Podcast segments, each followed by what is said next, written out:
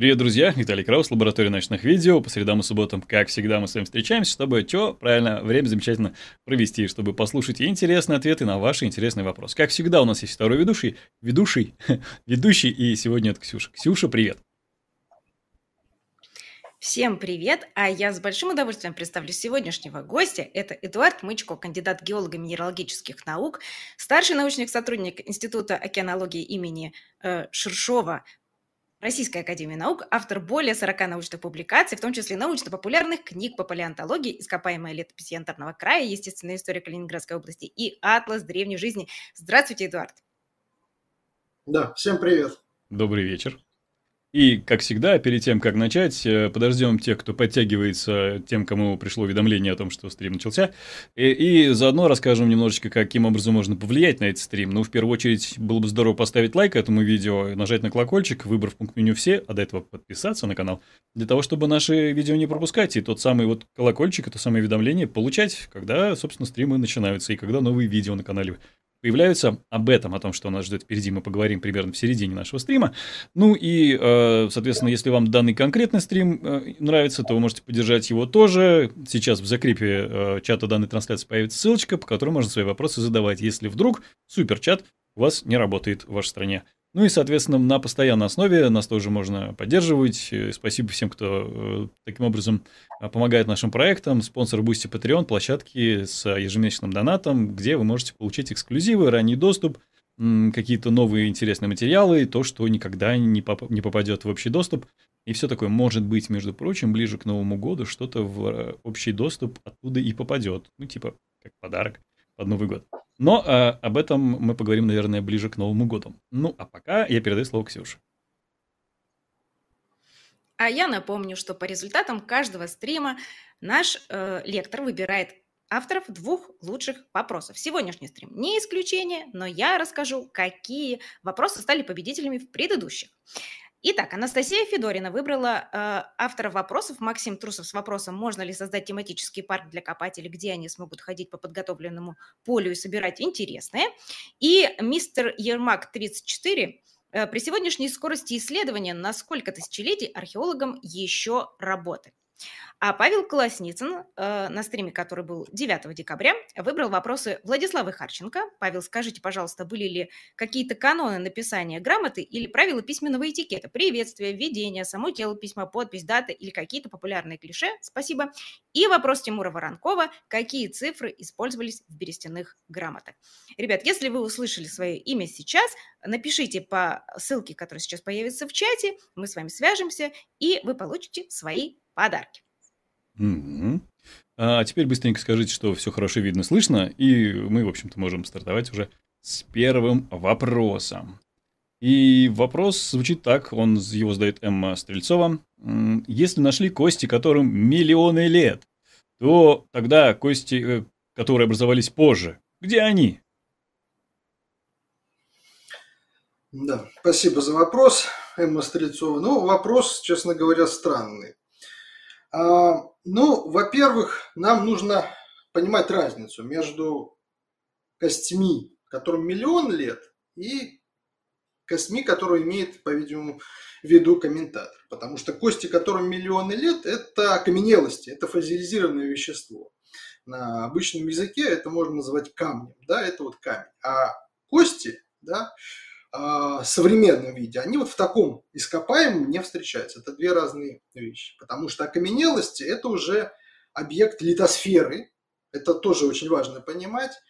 А в некотором роде биосфера, она передает литосфере, вот объекты биологические, они становятся частью литосферы. Это минералы, горные породы, окаменелости. А где же кости, которым не миллионы лет? Да все там же. Ну, сходите честное слово, там на кладбище.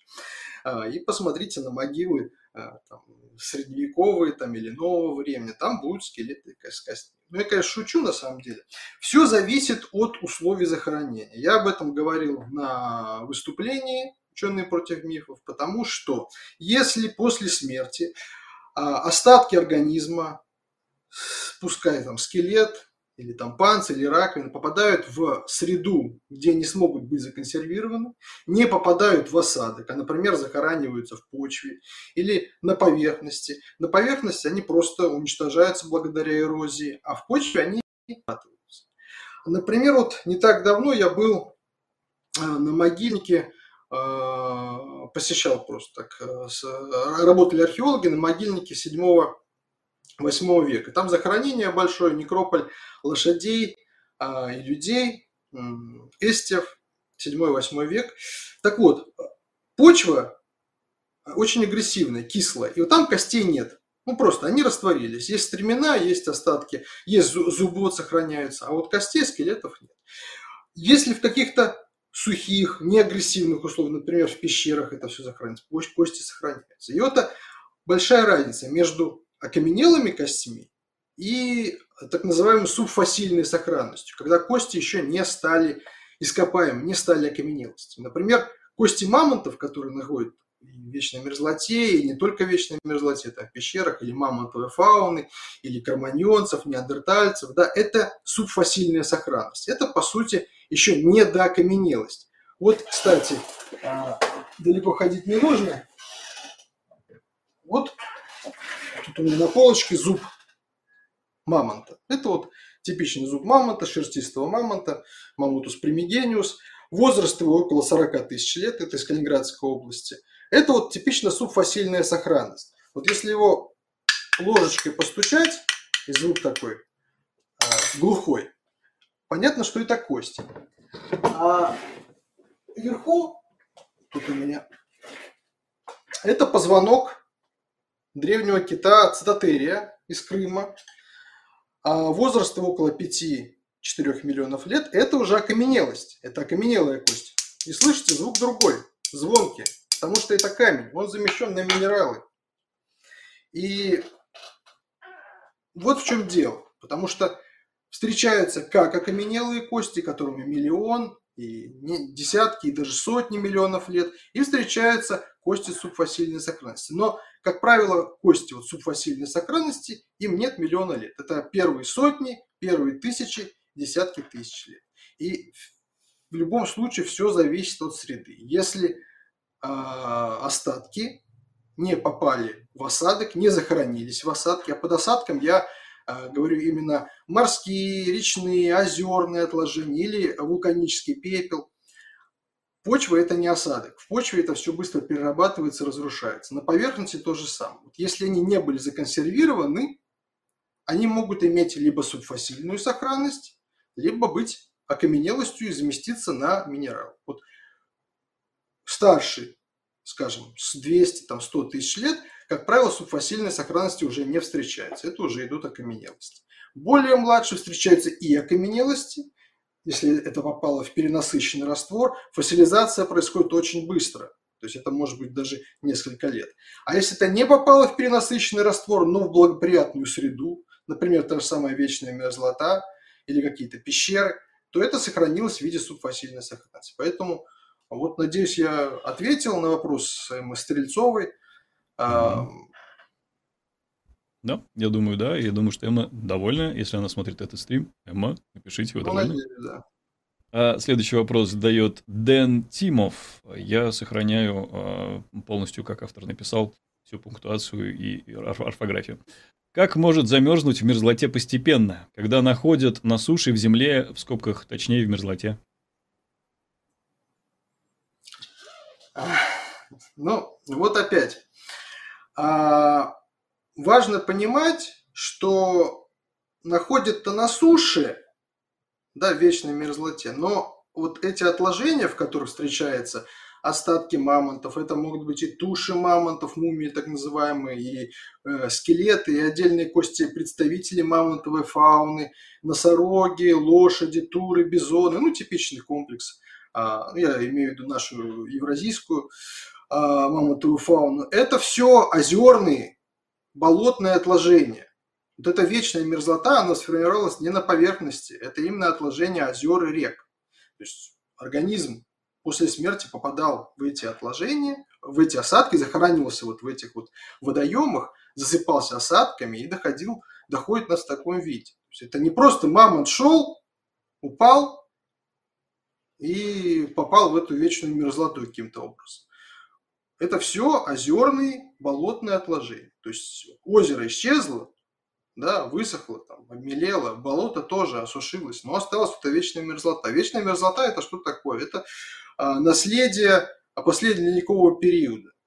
Важно понимать, что ледниковый период а, это не было так, что вот пришел ледник, вот он стоял там, а, там 600 тысяч лет, никуда не девался. Это постоянные колебания было, межледниковье, ледниковье. Ледник отступал и наступал, отступал и наступал.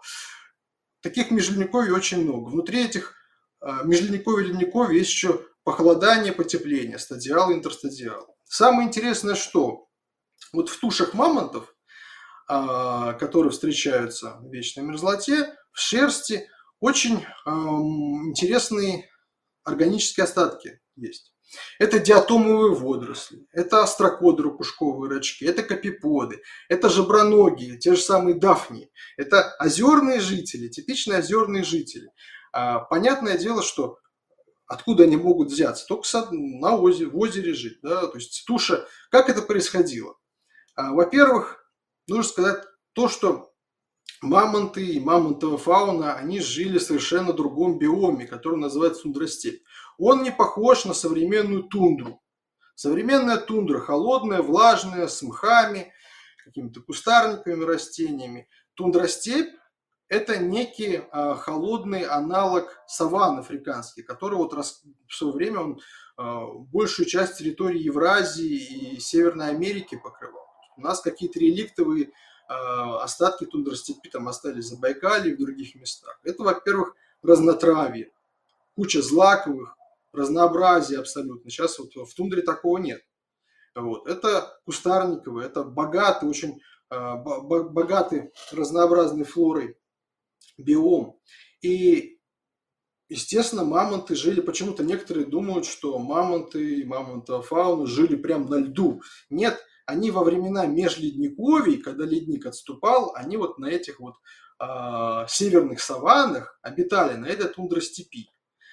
В зимний период, естественно, был снег. То есть снег не был круглый год. Летом температуры были довольно прохладные. Да, там плюс 10, плюс 12, плюс 15 градусов.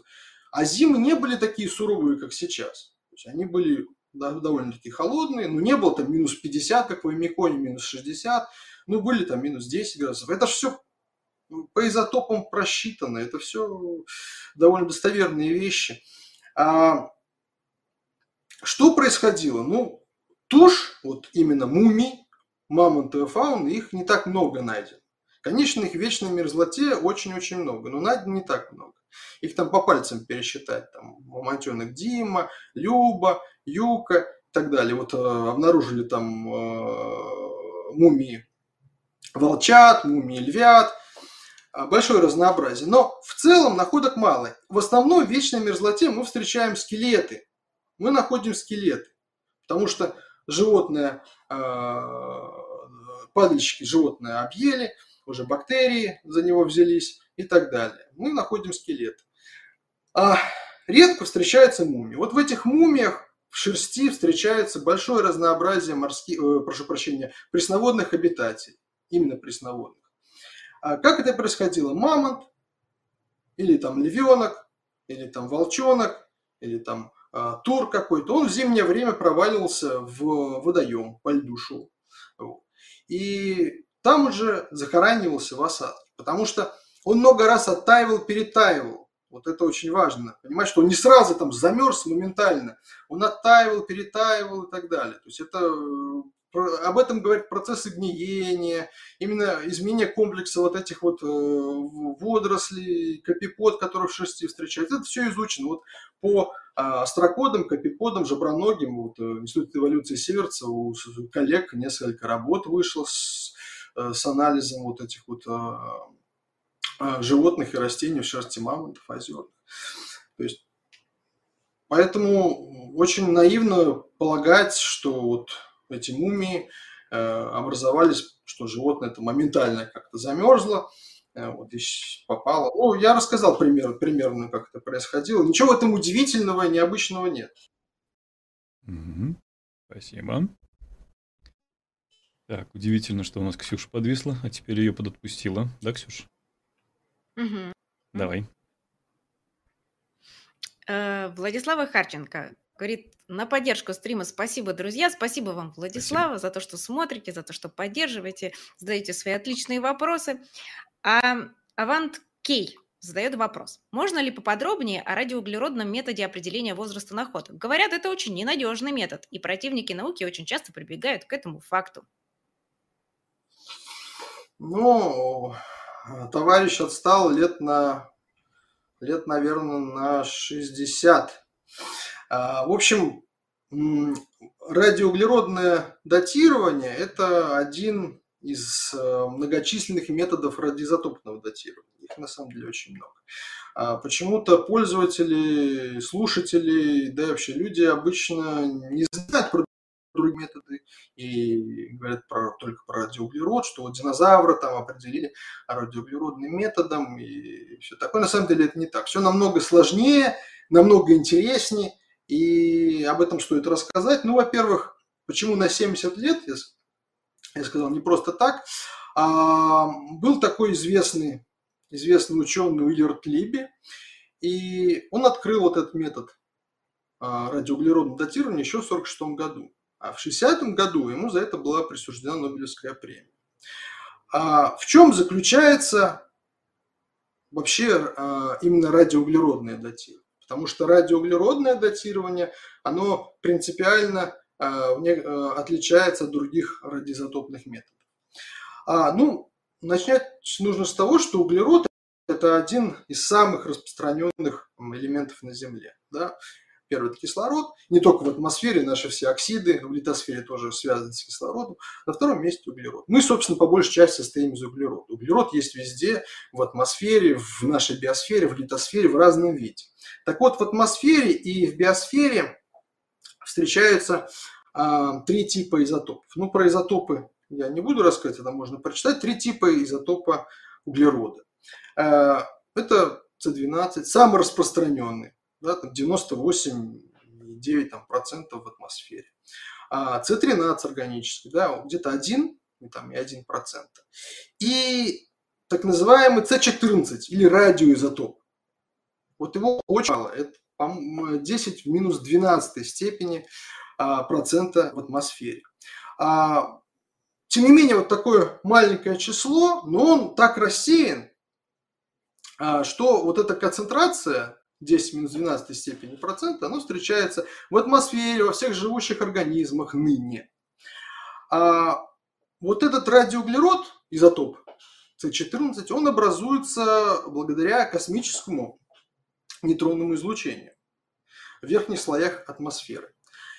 А у него есть период полураспада, то есть за 5730 лет он распадается, испускает бета-частицу и превращается снова в азот. Он, кстати, из азота в верхних слоях атмосферы благодаря излучению появляется. Вот. А вот радиоуглерод, еще раз, это очень важно, что он растворен в атмосфере таким образом, что вот эта концентрация 10 в минус 12 степени и остальных изотопов углерода, она примерно одинаковая везде. А углекислота вообще это такой важнейший элемент геохимического цикла. Собственно, растения поглощают углекислоту из атмосферы, впитывают, растениями питаются животные, поглощают этот же радиоуглерод, да, потом уже после смерти животных его перерабатывают бактерии грибы, тоже поглощают этот радиоуглерод. Поэтому таким образом рассеян по всей биосфере. После смерти, после смерти животного или растения радиоуглерод перестает поступать извне. Но откуда ему взяться? Он остается в той, в той, сколько, в той концентрации, сколько у него было при жизни у этого организма. А, но при этом, как мы помним, у него есть период полураспада. А, и вот, зная этот период полураспада, а мы знаем, да, 5730 лет, а, мы можем посчитать концентрацию по отношению к изотопам С12 и 13, сравнить ее и понять, сколько, э, как, в какое время организм умер. Вот. А вот это такой вот, э, как сказать, в некотором идеальный радиоуглеродный метод. Но на деле все оказалось сложнее. Это было еще понятно, стало понятно в 60-е годы, в 1960-е годы, что вот эта концентрация э, радиоуглерода в атмосфере в геологическом прошлом была не всегда стабильна, поскольку, может быть, э, космическое излучение другим, потому что магнитосфера Земли э, меняется, вулканизм сказывается на концентрацию углерода разных изотопов. Даже ядерные испытания, которые э, были во второй половине 20 века, они сказались на измене углерода. И получалось так вот, это все, я говорю, истори, истори, исторически, это 60-е, 70-е годы. А, ну, как проще было калибровать, да, есть такая дендрография, наука отдельно. Да? Ну что такое? По сути, есть ствол дерева, там годовые кольца. Ну, никто же не будет оспаривать а, с, годовыми, с годовыми кольцами. Вот по этим годовым кольцам можно посмотреть а, вот это распределение радиоуглеродов по каждому из годов, сравнить. И вот оказалось, что в ближайшие 3,5 тысяч лет а, все довольно точно. Это соответствует вот, по дендрохронологии, а, возраст калибруется. А вот старше, там 6-7 тысяч лет, там уже начались расхождения, там 700 лет. А, кроме этого, выяснилась такая интересная вещь, как резервуар, резервуарный эффект. А, дело в том, что в океанскую воду а, углерод поступает медленнее, в том числе радиоуглерод, поступает намного медленнее, чем в биосферу на суше. Ну, это понятно. Вот. И даже остатки наземных животных, что питаются морской живностью, вот у них может быть другое соотношение. Вот, и из-за этого много ученых работали и работают над калибровочными схемами. Их довольно много и довольно сложно. Там мори, морские изотопные стадии, так называемые, вот, наземные. И это довольно сложная тема.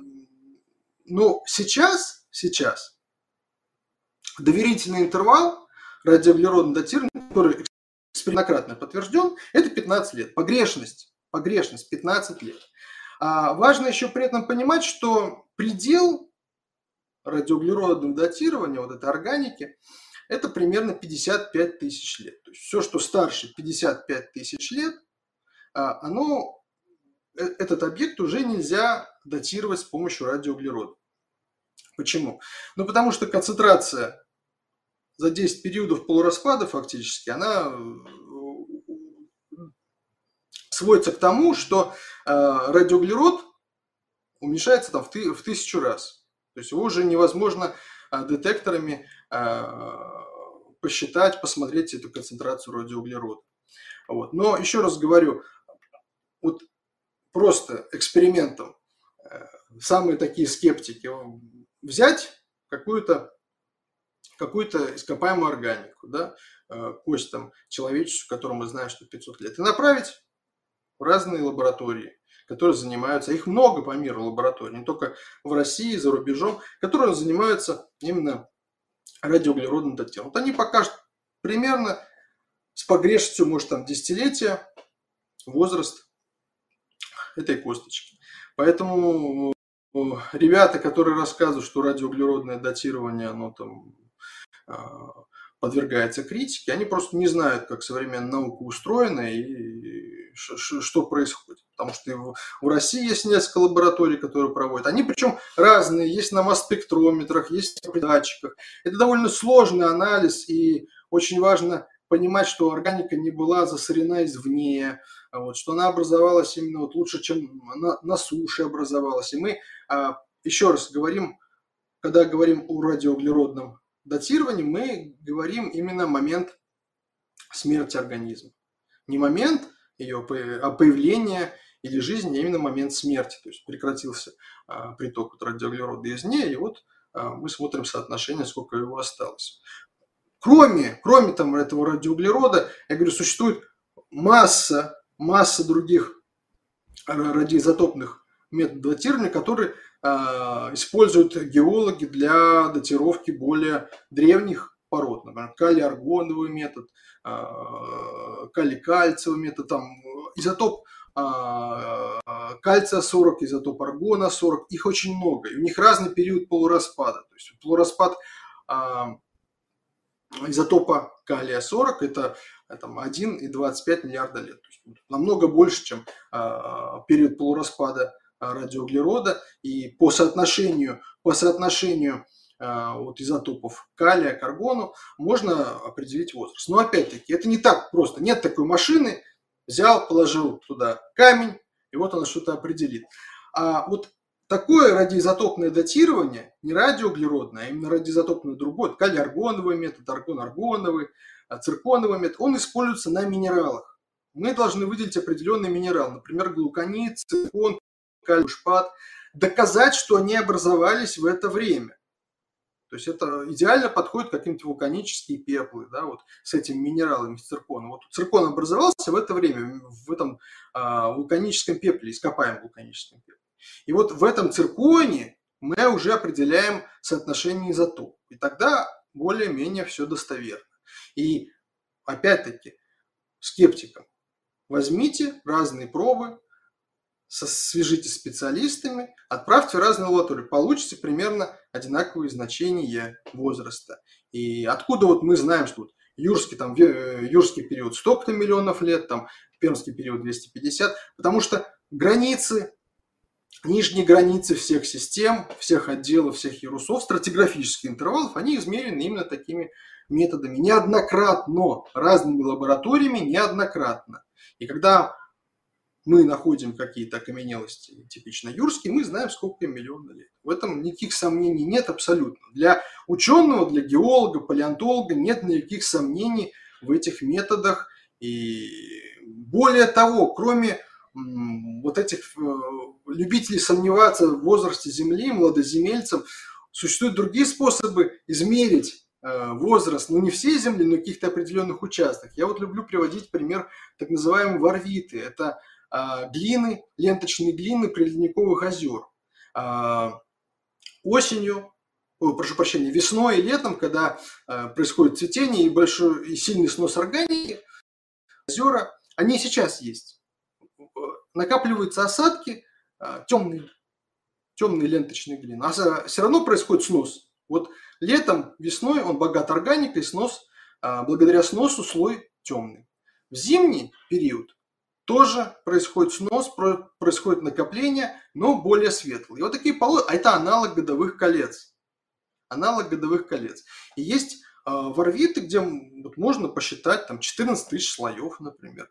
Вот я или, пожалуйста, пробурите скважины в Антарктиде, они уже пробурены, и там есть тоже что-то аналог так называемых годовых колец, вот этих вот а, прослойков льда, там 2,5 миллиона лет. Есть варвиты, э, они древние, Например, э, фактически Green э, River Formation, есть такая формация очень известная, 50 миллионов лет. Вот там эти прослойки, их до миллиона миллион лет вот эта лагуна существовала и формировались вот эти прослойки, вот этих ленточных глин. Поэтому методов определения а, довольно много. И радиоизотопно, если ты отрицаешь радиоизотопию, ты отрицаешь а, вообще всю науку, а, ядерную энергетику, атомные часы, все что угодно. Ну, это, конечно, для нас, для меня это абсурд, но для а, любители посомневаться, это такое поприще поспорить, о чем, в чем совершенно не понимаешь. Ну. И даже на форуме «Ученые против мифов» был отдельно взятый э, доклад про то, как мыслят люди, подверженные теориям заговора и прочее, прочее, прочее. Так что рекомендую посмотреть. Ну, а мы продолжим. Не видел, но посмотрю, спасибо. Рекомендую. Так. Спасибо. Таня Тигра 2527 спрашивает. А есть ссылки на научные работы в рецензированных журналах о находках коллагена в эритроцитах, в окаменелых остатках тех же динозавров? Просто в одно время Мари Швайцер объявили чуть ли не фриком от науки, поэтому интересен момент разобраться в ситуации. А так, очень интересная лекция, большое спасибо.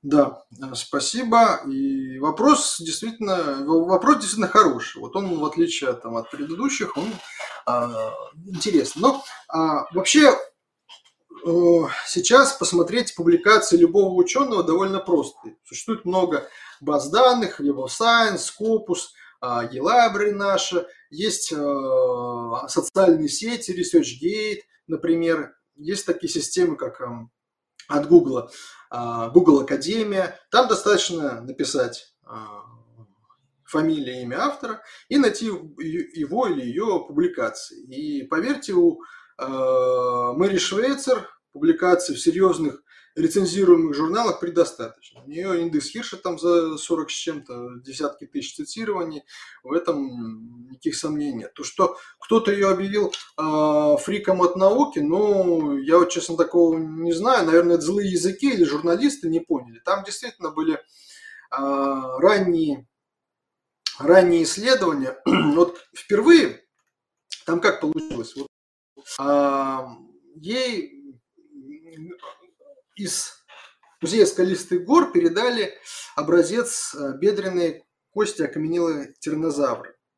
И в 2007 году она выделила оттуда а, пептиды, полипептиды, опубликовала статью. Эта статья есть, она опубликована в рецензированном журнале.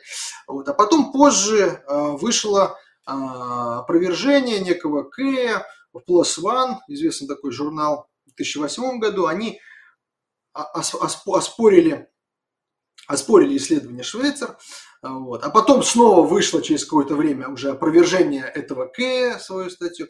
Вот. А дело в том, что наука, она имеет э, такую вещь, как а, верификацию. То есть любой человек фактически, ну не любой, с каким-то опытом может проверить тот или иной эксперимент. То есть проверить эксперименты э, Мэри Швейцер э, смогли другие исследователи. И Мэри Швейцер не одна работала в соавторстве с многими другими а, учеными, и палеонтологами, и палеогенетиками. И, собственно, к чему сводятся исследования? Берется ископаемая окаменелая кость. Это окаменелость. Это не субфасильная сохранность. Это вот, как я показывал, да, а, позвонок тут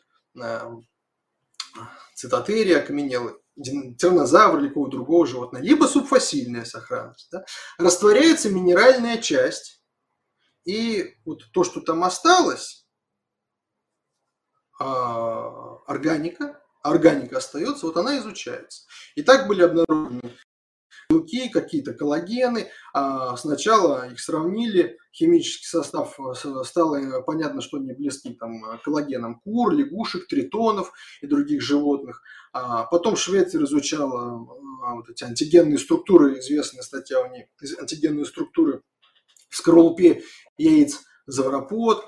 А много, много исследований. Некоторые, большинство исследований насчет пептидов, полипептидов, коллагенов, они не вызывают сомнения. И действительно, там вот эти критический анализ вот этого К и других, он а, был заменен уже на некое такое одобрение. Фриком, фриком ее никто не объявлял. Это еще раз какие-то инсинуации.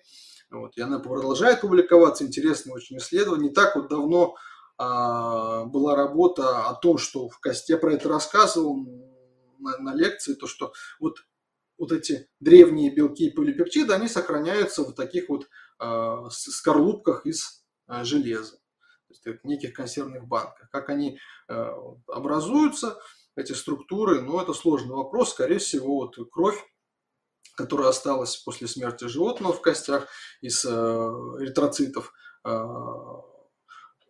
избавился гемоглобин, гемоглобин распался, и это железо образовало вот такие структуры очень интересные. Вот. Э, там есть некоторые вопросы, вызывающие скепсис. Вот китайцы там, несколько лет назад опубликовали то, что ДНК тиранозавра добыли из кости. Но опять-таки это же не секвенировали ДНК, там, не посмотрели последовательность. Это именно методом окрашивания. А, у некоторых был скепсис, что это вот загрязнение, у других, что это... А, ну, вот Мэри Швейцер поддержала это исследование. Отдельная наука целая. Нам нужно принять, что органические структуры, которые в определенных редчайших а, условиях сохраняются миллионы лет. То есть кость окаменелая – это камень. Это камень, фактически. Да? А внутри, в запечатанных структурах, иногда в редчайших случаях сохраняются органические молекулы. Никто не говорит, что плоть а, динозавры нашли с, э, значит, запахом, там, вонючую плоть какую-то, это все, э, конечно, ерунда. Имеется в виду именно э, молекулярные, молекулярные органические структуры, которые встречаются в вот таких вот капсулах. Это очень интересно, целое направление. А, конечно, она не фрик, она большой ученый, большой молодец. Спасибо.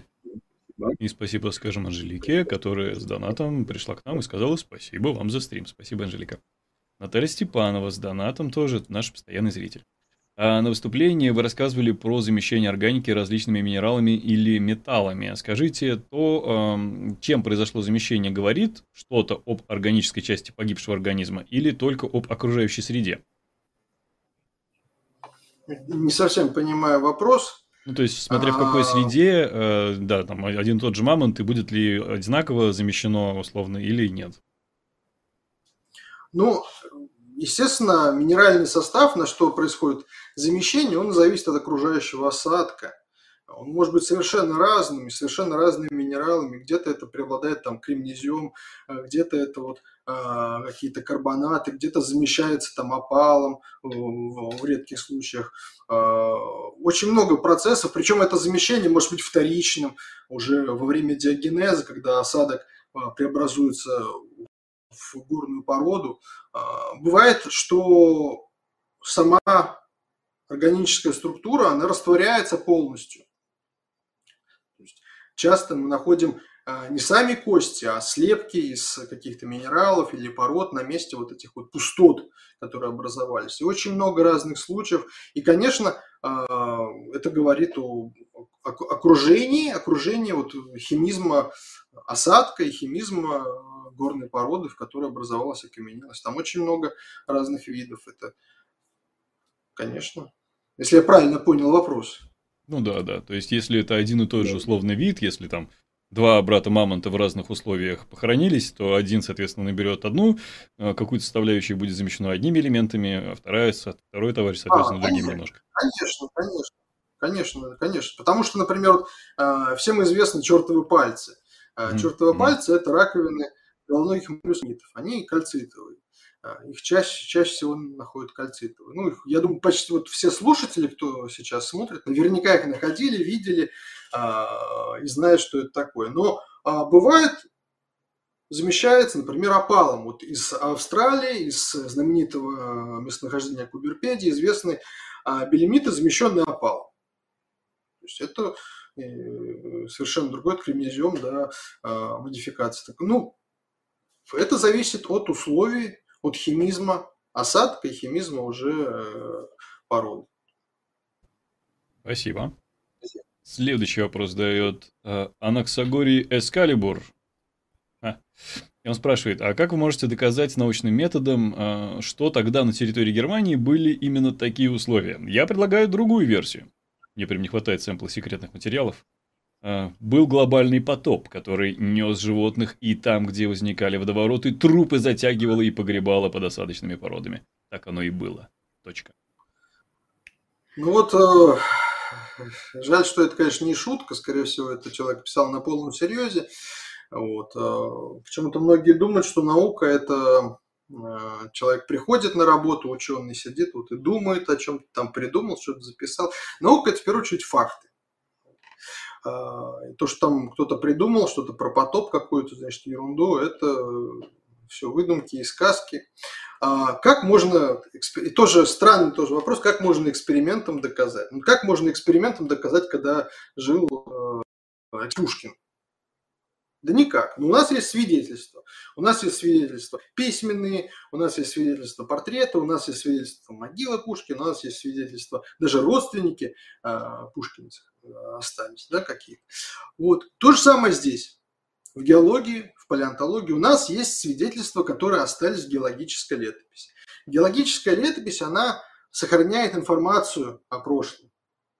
Вот это очень важно и нужно понимать, что благодаря тому, что ученые, геологи, палеонтологи, стратиграфы, они умеют эту геологическую летопись читать, эти буквы, они понимают, как эта геологическая история происходила, что тогда происходило и как. Вот он спрашивает, насколько я понял, про архипелаг островов в Европе. Я правильно услышал уже вопрос? А... Ну, вероятно, да. Он отсылает все-таки к лекции, и вот если бы он с тайм-кодом бы вот прислал вопрос, было бы проще. Но, скорее всего. Да, я, я понял, о чем он говорит. Я тогда рассказывал а, про известное местонахождение Золенгофен и говорил про архипелаг островов. У нас есть доказательства, у нас есть свидетельства о том, что в определенных участках Европы есть морские отложения, есть континентальные отложения и нет отложений. Вот где морские отложения этого геологического возраста, этого геологического яруса есть, это было море. Можно еще понимать глубины какие-то, шельф или какие-то более глубокие условия. Ископаемая фауна может об этом говорить, потому что у нас есть глубоководные ископаемые виды, мелководные.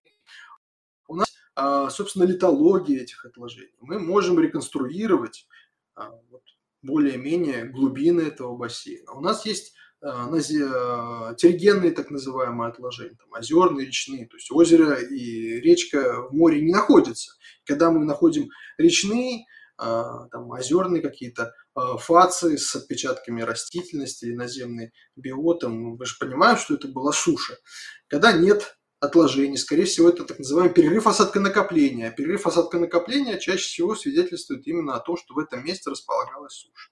И когда есть массив данных, а это не один палеонтолог, не два, а тысячи, десятки тысяч геологов, палеонтологов трудились на территории Европы и труд, продолжают трудиться, мы можем реконструировать вот эту палеогеографическую карту, как это могло выглядеть. Их очень много, этих реконструкций, они более-менее друг другу соответствуют. Есть глобальные реконструкции палеогеографические с палеоширотами, палеомагнитными данными, их очень много. И Поэтому э, экспериментом э, никак. Но это теплое с мягким, но это, как вот говорю, про э, экспериментом доказать, что жил ли когда-то Сталин или Гитлер, это же абсурд.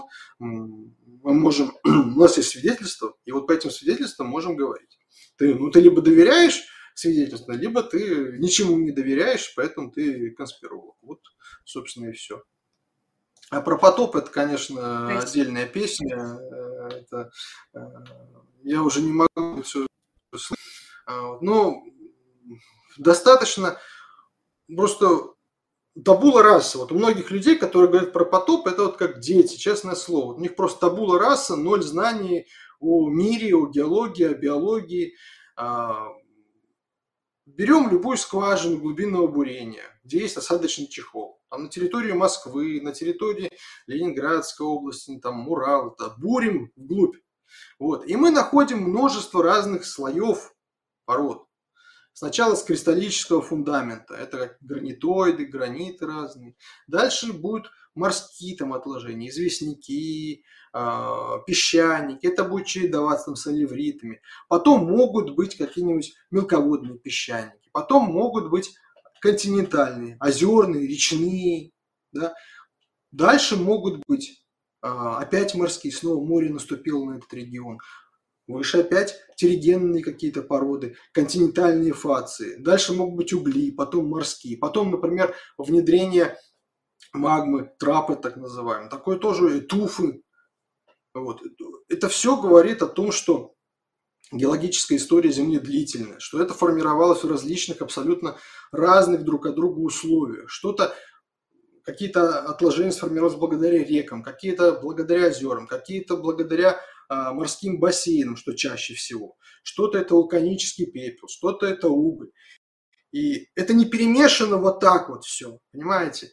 А, вот эти любители потопов, они думают, что это а, еще любят говорить про грунт, вот, все называть грунтом. Это не грунт. Грунт – это инженерный вообще, инженерный термин, мы его не трогаем. Это горные породы, это пласты горных пород. Это горизонтальные, как правило, залегания. У них есть определенные контакты, которые свидетельствуют об изменении а, каких-то условий. Это называемый hard ground, когда а, море уходило, суша поднималась и так далее. Очень много. Это настолько калейдоскоп разных горных пород, отложений, и считать, что это вся такая мешанина, все перемешано, намешано, это а, ну, дет, детский сад. Вот, абсолютно непонятно, почему у нас в школе с 30-х годов отменили геологию, а геологию обязательно нужно ввести в школьную программу, чтобы у людей было какое-то представление о довольно важных вещах в мире. А, к сожалению, этого нет. Поэтому потопы, ледяной купол с глиной и так далее. Я что-то только, что только не слышу про, про, про это все. Спасибо. Кришнаид говорит спасибо, спасибо вам, Кришнаид. А Андрей Сидоров, уж простите, но он продолжает тему потопов. А, для того, чтобы труп стал окаменелостью, надо его законсервировать от бактерий кислорода и других внешних воздействий. Это может сделать только одно природное явление только всемирный потоп, который водою похоронил всех живых существ, в том числе и мамонтов, которые захлебнулись, не успев переживать траву. Что вы на это скажете? А я, в свою очередь, ну, могу да. накинуть сейчас на вентилятор и сказать, что мамонтенок э, Юрибей, э, который был найден, он-то, между прочим, захлебнулся. Они все захлебнулись, и мамонты захлебнулись, и рыбы захлебнулись, все, которые в окаменелости. Вон, кстати, рыбка у меня окаменела из неогеновых отложений э, Краснодарского края. Тоже ней прям видно, да, что она захлебнулась. Конечно, это все, и трилобиты захлебнулись, и бактерии захлебнулись. Но это опять-таки, ну, рассказывать целый курс э, геологии, стратиграфии, палеонтологии, это э, избыточно, и ни одной лекции не хватит. Э, я уже до этого рассказал, почему потопа не было, и можно много, много привести примеров, э, кончая современной э, биогеографией, да, например, мы знаем ископаемых э, сумчатых, которые в Австралии жили и раньше, допотопное время, и сейчас живут. А что же их там водой не смыло, не, не перемешало там со всеми? Вот. Почему все горизонтальное, все горизонтально, слои Может, горизонтальные. Полумировой потоп. Ну, он постоянно, то есть это потом, почему он чередовался, да, вот, ну, ну это, это все смешно, и э, человек, который был на геологических разрезах, э, ездит, там ищет окаменелости, он, конечно, понимает, что все это полная ерунда, что, естественно, все это образовалось длительно, промежуток времени, образовалось много раз, долго, э, разными путями, много было, это много факторов – целый калейдоскоп еще раз. Вот почему люди не интересуются тем, что действительно прекрасно, а объясняют какой-то нелепой причиной, которая никак не коррелирует с научным данными, потому что о том, что горные породы образовывались действительно в течение длительного времени, было еще понятно там в новое время, может даже в средневековье. А у нас как-то любят а, мыслить как э, средневековые жители. Не знаю, не знаю. Ну, отсутствие знаний и много магии, я думаю, что все решает. Ну, а мне снова скорее всего отличный вопрос. Да, да, слушай. Давай. Да, я задаю. Да. Э, Дмитрий спрашивает, ну как может быть такое, что планете сотни миллионов лет, а современная цивилизация появилась только 10 тысяч лет назад? Вам не кажется это бредом? Сто процентов были древние цивилизации, даже не одна, куча находок. Почему ученые молчат? Что скрывать? Мне кажется, Эдуард, просто вы подозрительный, скрываете все время. Да, вот э, прихожу на работу и скрываю постоянно. Из-за этого причем э, платят. Ну, как некоторые конспирологи думают, что ученые, они приходят на работу и занимаются тем, что скрывают какие-то данные, а за это им платят деньги. Так вот, э, господа конспирологи, я вам открою тайну. В науке, э, а наука она одна, не бывает официальной и неофициальной науки, а наука она одна, единая, это мировая наука. Э, есть большая конкуренция. И если кто-либо из палеонтологов, геологов найдет действительно какой-то артефакт, артефакт именно, или палеоконтакта, свидетельство палеоконтакта э, древнего, не будет точно молчать. Он прославится на весь мир и получит кучу, э, кучу, кучу всего. Он опубликуется, его будет э, по всему миру э, катать, э, интервью у него брать и так далее, и так далее, и так далее. Ни один ученый от этого не откажется, потому что это будет огромнейший вклад в науку фундаментальную, потому что мы много узнаем о прошлом. Это будет и для карьеры ученого большой шаг вперед – и так далее. Но пока не нашли, пока не нашли, нечего скрывать, ну не нашли, хочется, но не найдено. И когда нам рассказывают, что вот якобы что-то, да это все э, а, на деле оказывается выдумками, какими-то фейками, какой-то ерундой, то там показывают, а, а, как правило, люди далекие от а, геологии, а, без понимания именно каких-то принципов геологии, стратиграфии, палеонтологии, принимают что-то за нечто необычное. Как там а, прогремела на всю а, страну находка какой-то древней карты. Да там просто кусок известняка из пласта. Я причем был в этом местонахождении на Урале, Южном Урале. Там просто трещины. Как-то это все распиарили, что это древняя карта. Любой геолог посмотрит, стратег, да вы что, с ума сошли? Это же просто трещины в известняке. О чем речь? Ну нет, это вот распиарили, что это карта. Пока вот не нашли, скрывать нечего. А все остальное это выдумки. Если не выдумки, докажите, покажите. Специалисты приедут, посмотрят. Или э, это будет сенсация, сенсация мирового уровня. Вот. Что касается первого вопроса, она на самом деле интересная. Потому что вторая часть, она дурацкая абсолютно. Про скрывание, про конспирологов, это прочую ерунду. Вот. А почему она интересная? А, могли ли в геологическом прошлом существовать какие-то цивилизации? Это тоже на самом деле фундаментальный очень интересный вопрос.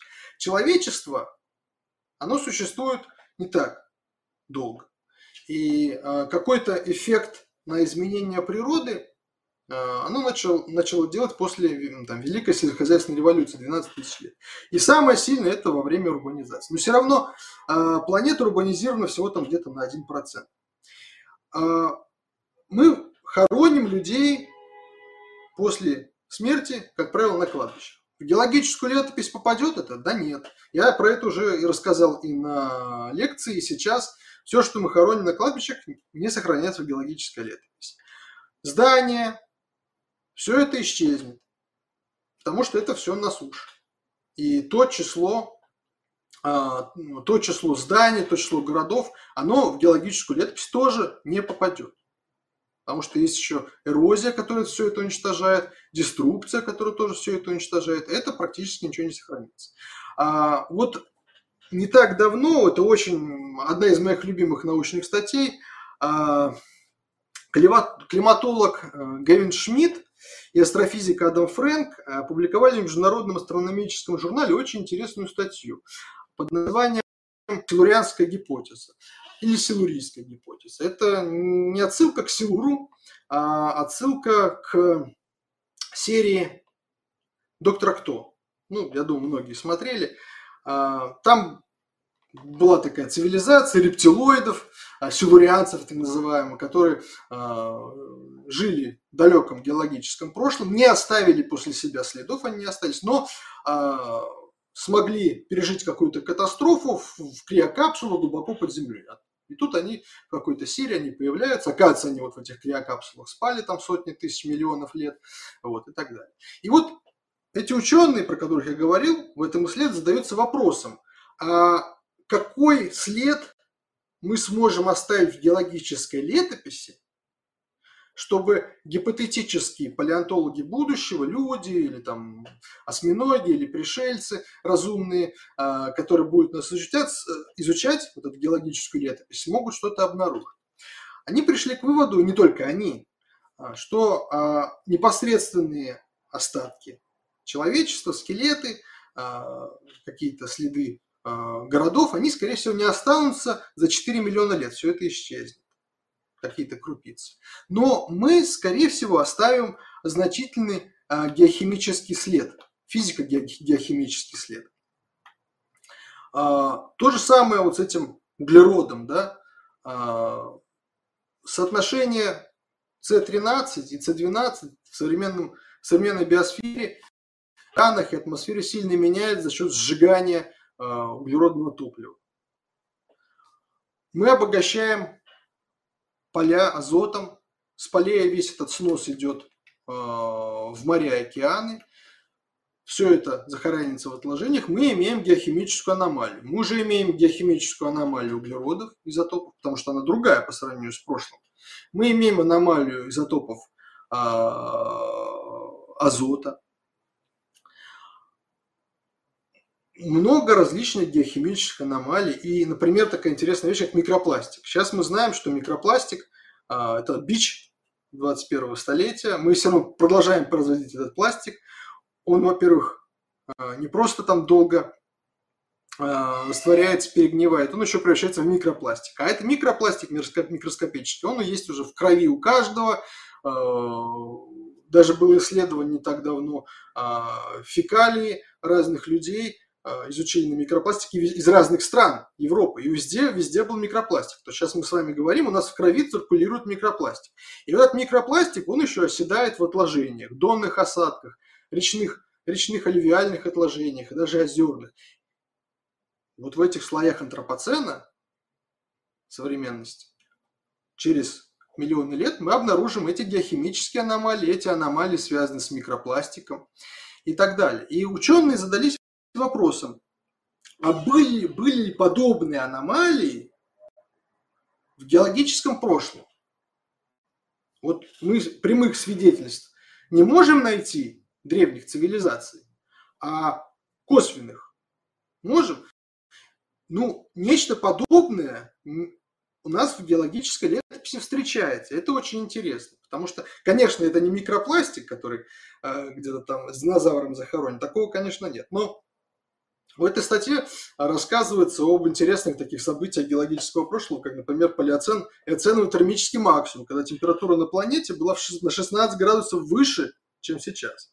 То есть а, большая проблема глобального потепления, мы там боимся повышения на 1-2 а, градуса, а буквально 45 минут лет назад температура была на, средняя по планете на 16 градусов выше на всей планете. И, наоборот, а, это не повлияло к, вымиранию, а способствовало увеличению биоразнообразия животных и растений.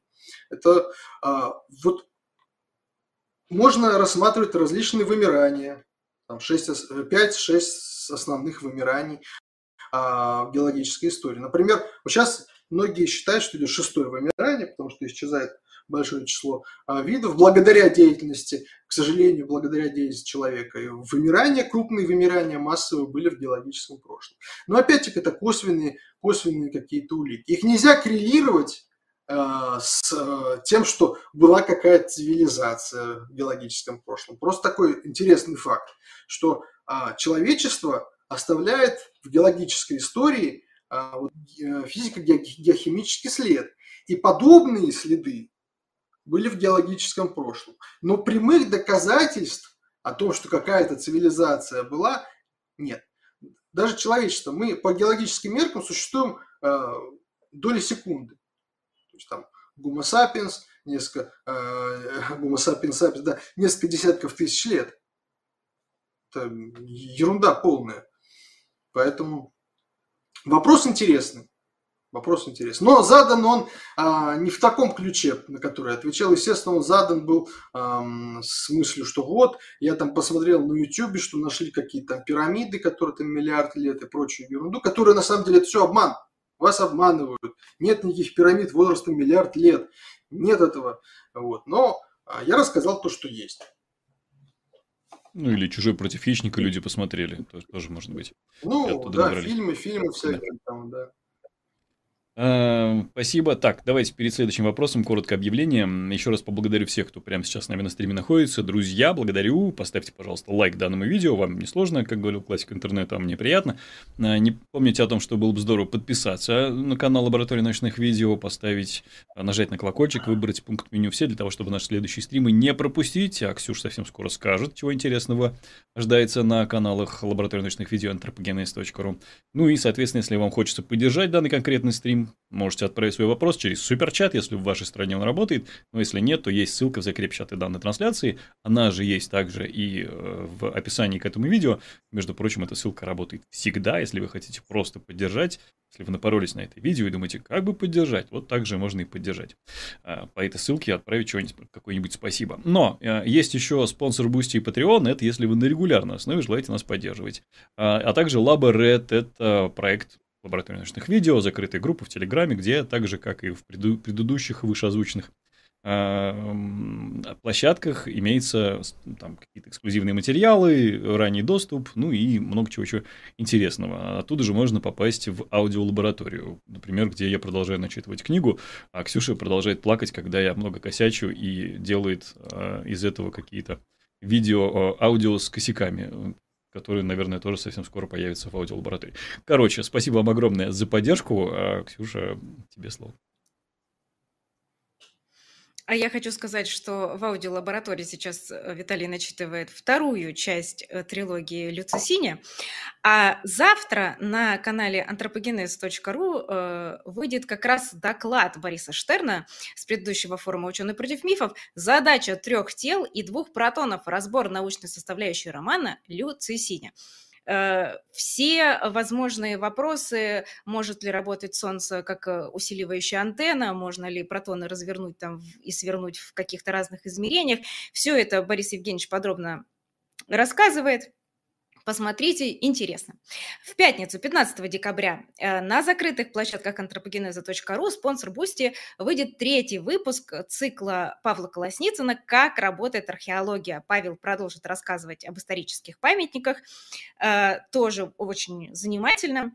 И в пятницу же, 15 декабря, на лаборатории 0+, выйдет лекция «Формирование Солнечной системы». Какие на сегодняшний день существуют теории, сценарии формирования нашей Солнечной системы? Различается ли формирование планет земного типа от планет газового типа? А, почему Юпитер не мигрировал к Солнцу, хотя собирался? И, собственно, что было бы, если бы он все-таки мигрировал? Все это очень интересно, подробно а, расскажет Анастасия Топчиева. А, посмотрите «Лаборатория 0+,» в пятницу. Замечательно. А теперь мы можем возвращаться к вопросу. Ксюша, возвращайся. И Федор Зверев спрашивает, а на основании чего вы восстанавливаете все промежуточные формы? Какая методика? Это как по фрагменту челюсти нарисовали одну из переходных форм человека. А вот по методу Герасимова восстанавливает лицо по целому черепу. И Герасимов даже по черепу не восстанавливал все тело. А как у вас получается? Ну, тоже вопрос э, какой-то очень такой странный немножечко. Что значит восстанавливают? это заблуждение, мы их не восстанавливаем, не придумываем, а находим. Это разные вещи. Метод реконструирования да, по скелету, по черепу, он привел Герасимова, а, а другое дело именно а, поиск а, находки вот этих переходных форм. Я примерно понимаю, к чему этот вопрос. А, я на докладе рассказывал про переходные формы, то, что вот, э, мы знаем, что они были, это, наверное, к этому. Но а, я имел в виду не реконструкции облика, внешнего облика животных и растений, как они выглядели, а именно сами переходные формы, находки скелетов, а, каких-то остатков э, в геологической летописи, то, что они есть. Ну, их, их довольно много. Есть очень хорошие а, такие хрестоматийные примеры, да, например, э, эволюция лошади. Да? А, вот в школьных учебниках часто приводится в том числе, потому что он действительно хрестоматийный. Мы знаем, что а, лошади это не парнокопытные а, животные, у которых вот остался там один палец. Но предки лошадей 50 миллионов лет назад, они имели а, там нет, 5 пальчиков, на которых на средних пальчиках были копытцы. А, орагипусы назывались. Потом с течением геологического времени там 40 миллионов лет назад появились от них уже там, мезогипусы, так называемые. У них уже изменилось строение копыт, они стали больше. Первые предки лошадей 50 миллионов лет назад, они были маленькими, там 30-40 сантиметров. Мезогипусы уже были в холке там 60 сантиметров. Вот. Увеличилась там голова, мозговые полушария, уже изменился, а, начали атрофироваться пальцы, осталось там три пальца передних. Вот. Парагипус, там, 10 миллионов лет назад жил, а, прошу 20, 20 чем-то миллионов лет назад жил. А, известный Меригипус, там, 17 миллионов лет назад, уже там осталось у него там два пальца и так далее. Это можно посмотреть. Все. Эволюция китов хорошо изучена. Мы знаем, что предки китов а, были на суше, так называемые эти пакицеты. А, жили. У них тоже были копытца на пяти конечностях, и чем-то они были похожи на хищных животных внешне, таких вот больших гигантских а, выдр, наверное. Вот они уже... Мы все эти переходные формы, мы знаем, мы их не придумали, не реконструировали, мы их нашли. Все эти виды в разное геологическое время мы нашли. То есть, получается так, мы находим э, какие-то скелеты, которые мы точно считаем переходной формой между э, выше залегающих и ниже залегающих. А, но эволюция, она не линейная.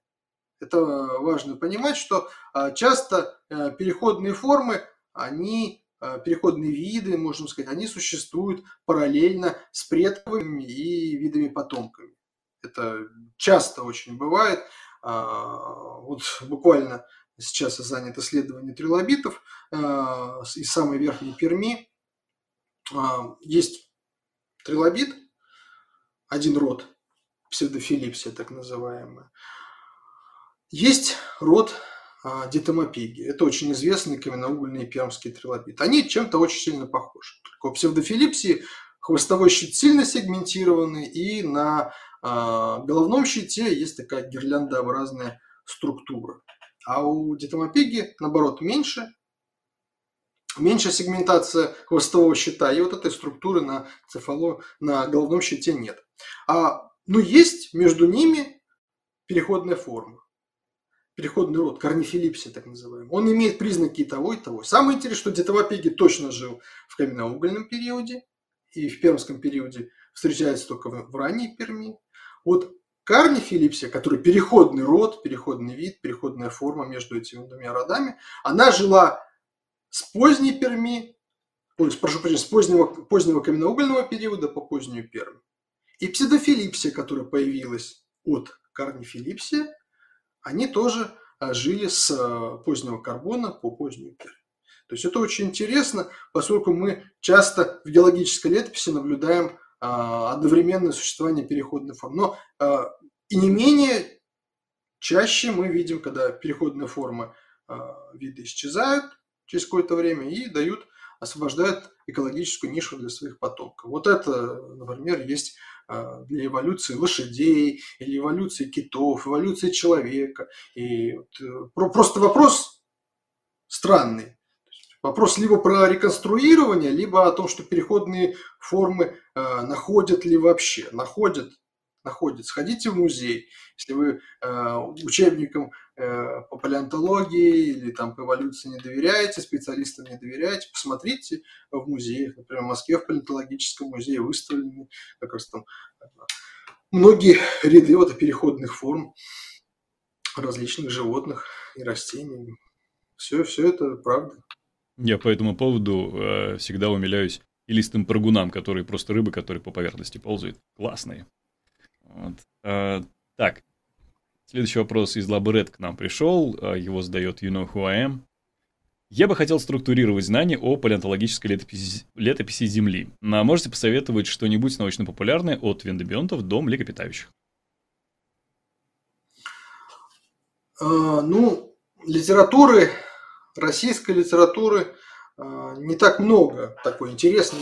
Одна из моих любимых книг это живое прошлое Земли. Я думаю, многие, многие знают эту книгу. Она была написана сотрудниками палеонтологического института с прекрасными, чудесными фотографиями.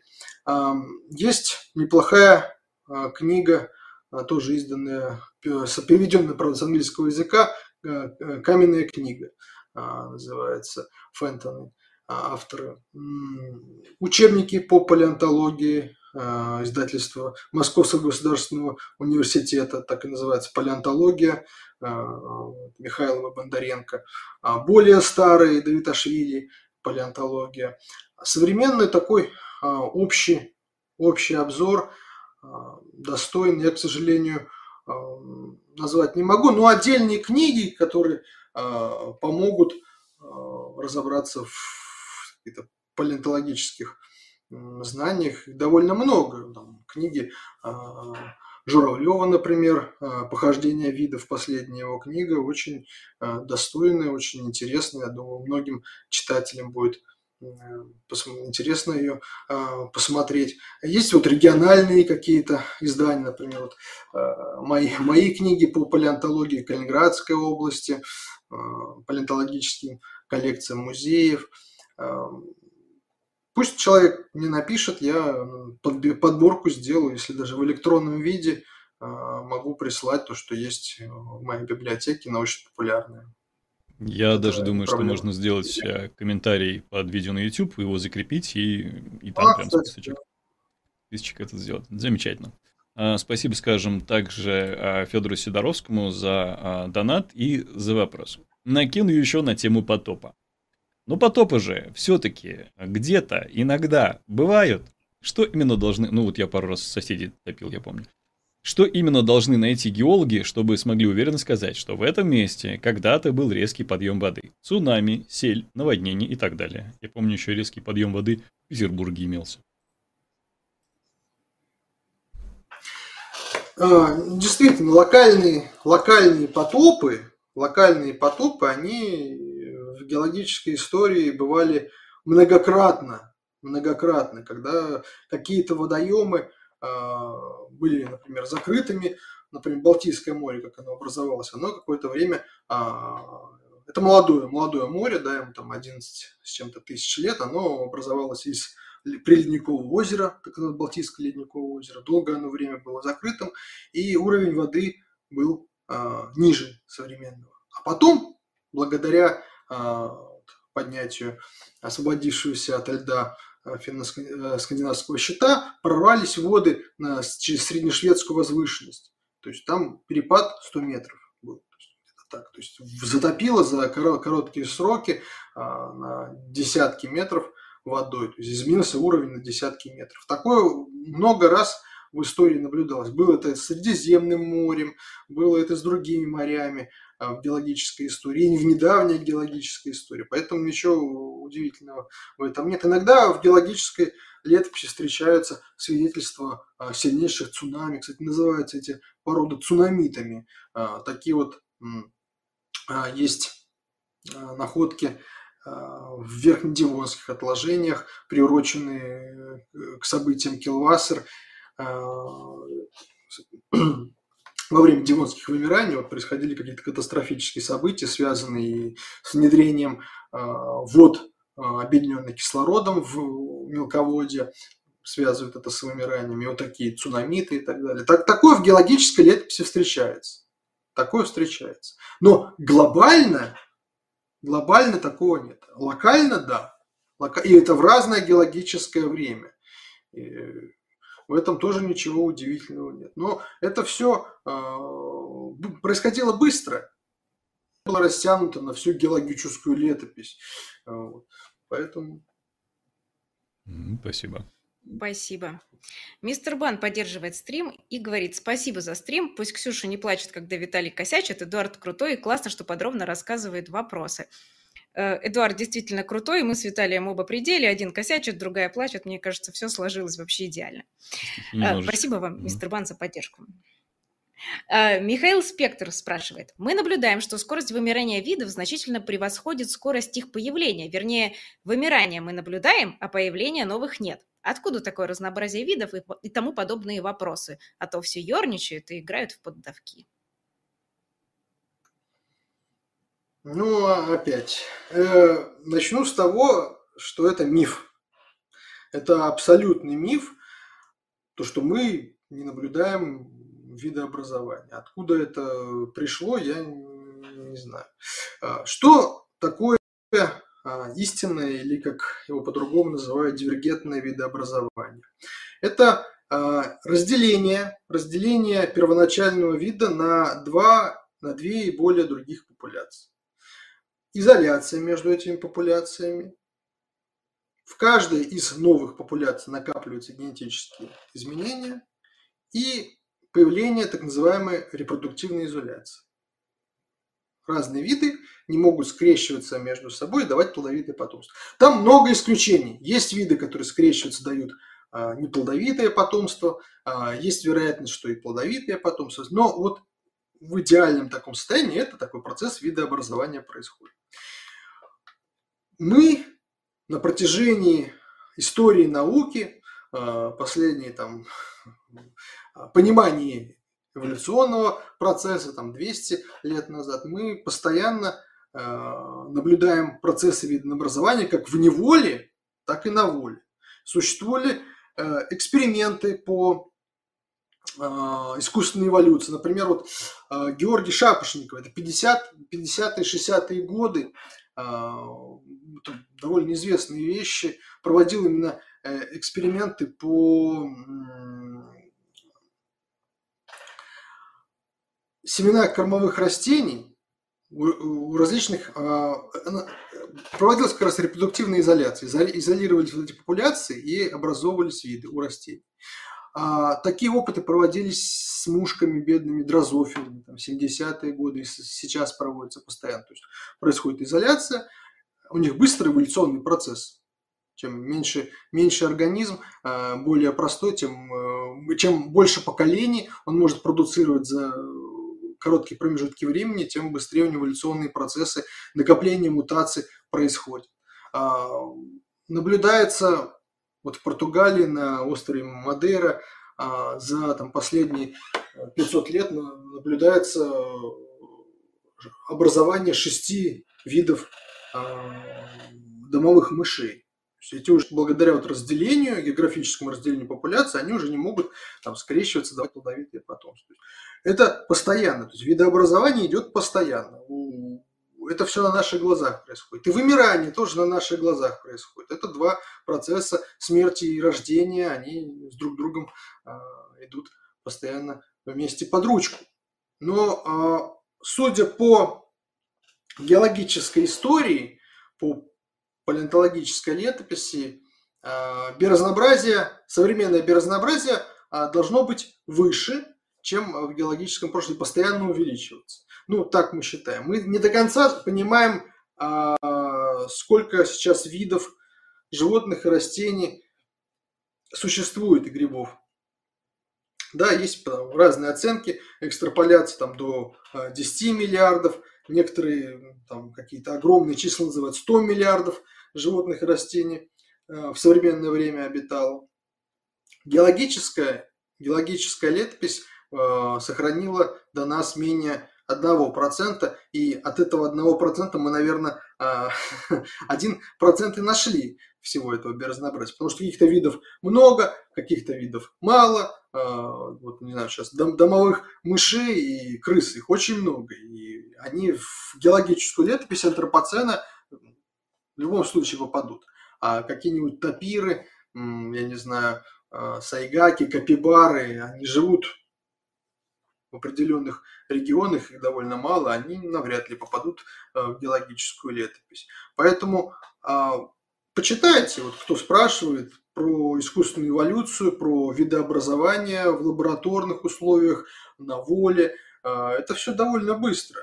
Это просто виды, у которых поколения, у которых долгое половое созревание, как у человека, да, или там у слона, мы это физически наблюдать не можем. Но э, в геологической истории мы это прекрасно видим, что там, несколько миллионов лет современных видов и не жило, потому что э, время существования вида да, ограничено. Это э, где-то там, может быть, 3-4, это тоже разные оценки, но это первые миллионы лет. Первые миллионы лет. Вот, там некоторые называют 10 миллионов лет, а кто-то полтора миллиона лет исследователи, рода больше. И вот когда э, любят говорить, вот современные обезьяны, да, когда были предки человека, какие-то австралопитеки. Современных обезьян и не было. Были предки современных обезьян, разных. Обезьян – это большая довольно группа. Но мы рассуждаем о человекообразных обезьянах, да, предки шимпанзе тогда обитали, предки горилл. Когда-то был общий предок. Вот это у многих нет понимания ни вот этого биоразнообразия, ни вот этой вот эволюции. Ну, число видов постоянно увеличивается. Постоянно увеличивается. При этом происходит вымирание. Когда происходит массовое вымирание, вот это число э, резко сокращается, а потом снова набирает благодаря вот дивергенции э, вот э, эти большие значения. А вот число современное биоразнообразие или биоразнообразие прошлого – это как раз-таки следствие эволюции. Вот на, на, на ваших глазах оно есть и происходит, и происходило. Я не понимаю, как вот в это а, можно это отрицать, глаза закрывать. Ну, посмотрите, почитайте, проведите сами опыты. Вот наука позволяет верифицировать. Возьмите дрозофил, обучитесь а, биологическим каким-то навыкам, почитайте, посмотрите, сходите на биологический факультет и попробуйте провести опыт и посмотреть, что у вас получится. И оно получится. Ну, то есть потратьте несколько лет своей жизни на эксперимент, чтобы это дело подтвердить. Ну, не едешь, да, там снимаешь видео какие-то. Ну да. Проще, конечно, просто что-нибудь, да, записать. Просто потому что, ну, так ну. кажется. Ну, исходя из общего количества ну, знаний. кажется. Угу. Спасибо. Скальд спрашивает. Как образовался уголь? Как он оказался на километровых глубинах? Что засыпало древние леса таким слоем грунта? А нефть?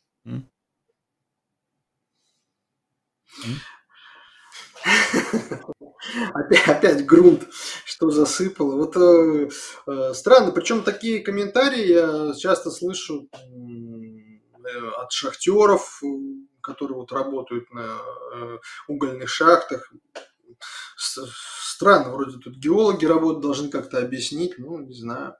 А, ну, во-первых, к слову грунт, я очень не люблю это слово, а это вообще инженер, к инженерной геологии, э, хозяйственной деятельности, грунтом называется все подряд, и почва, и горные породы.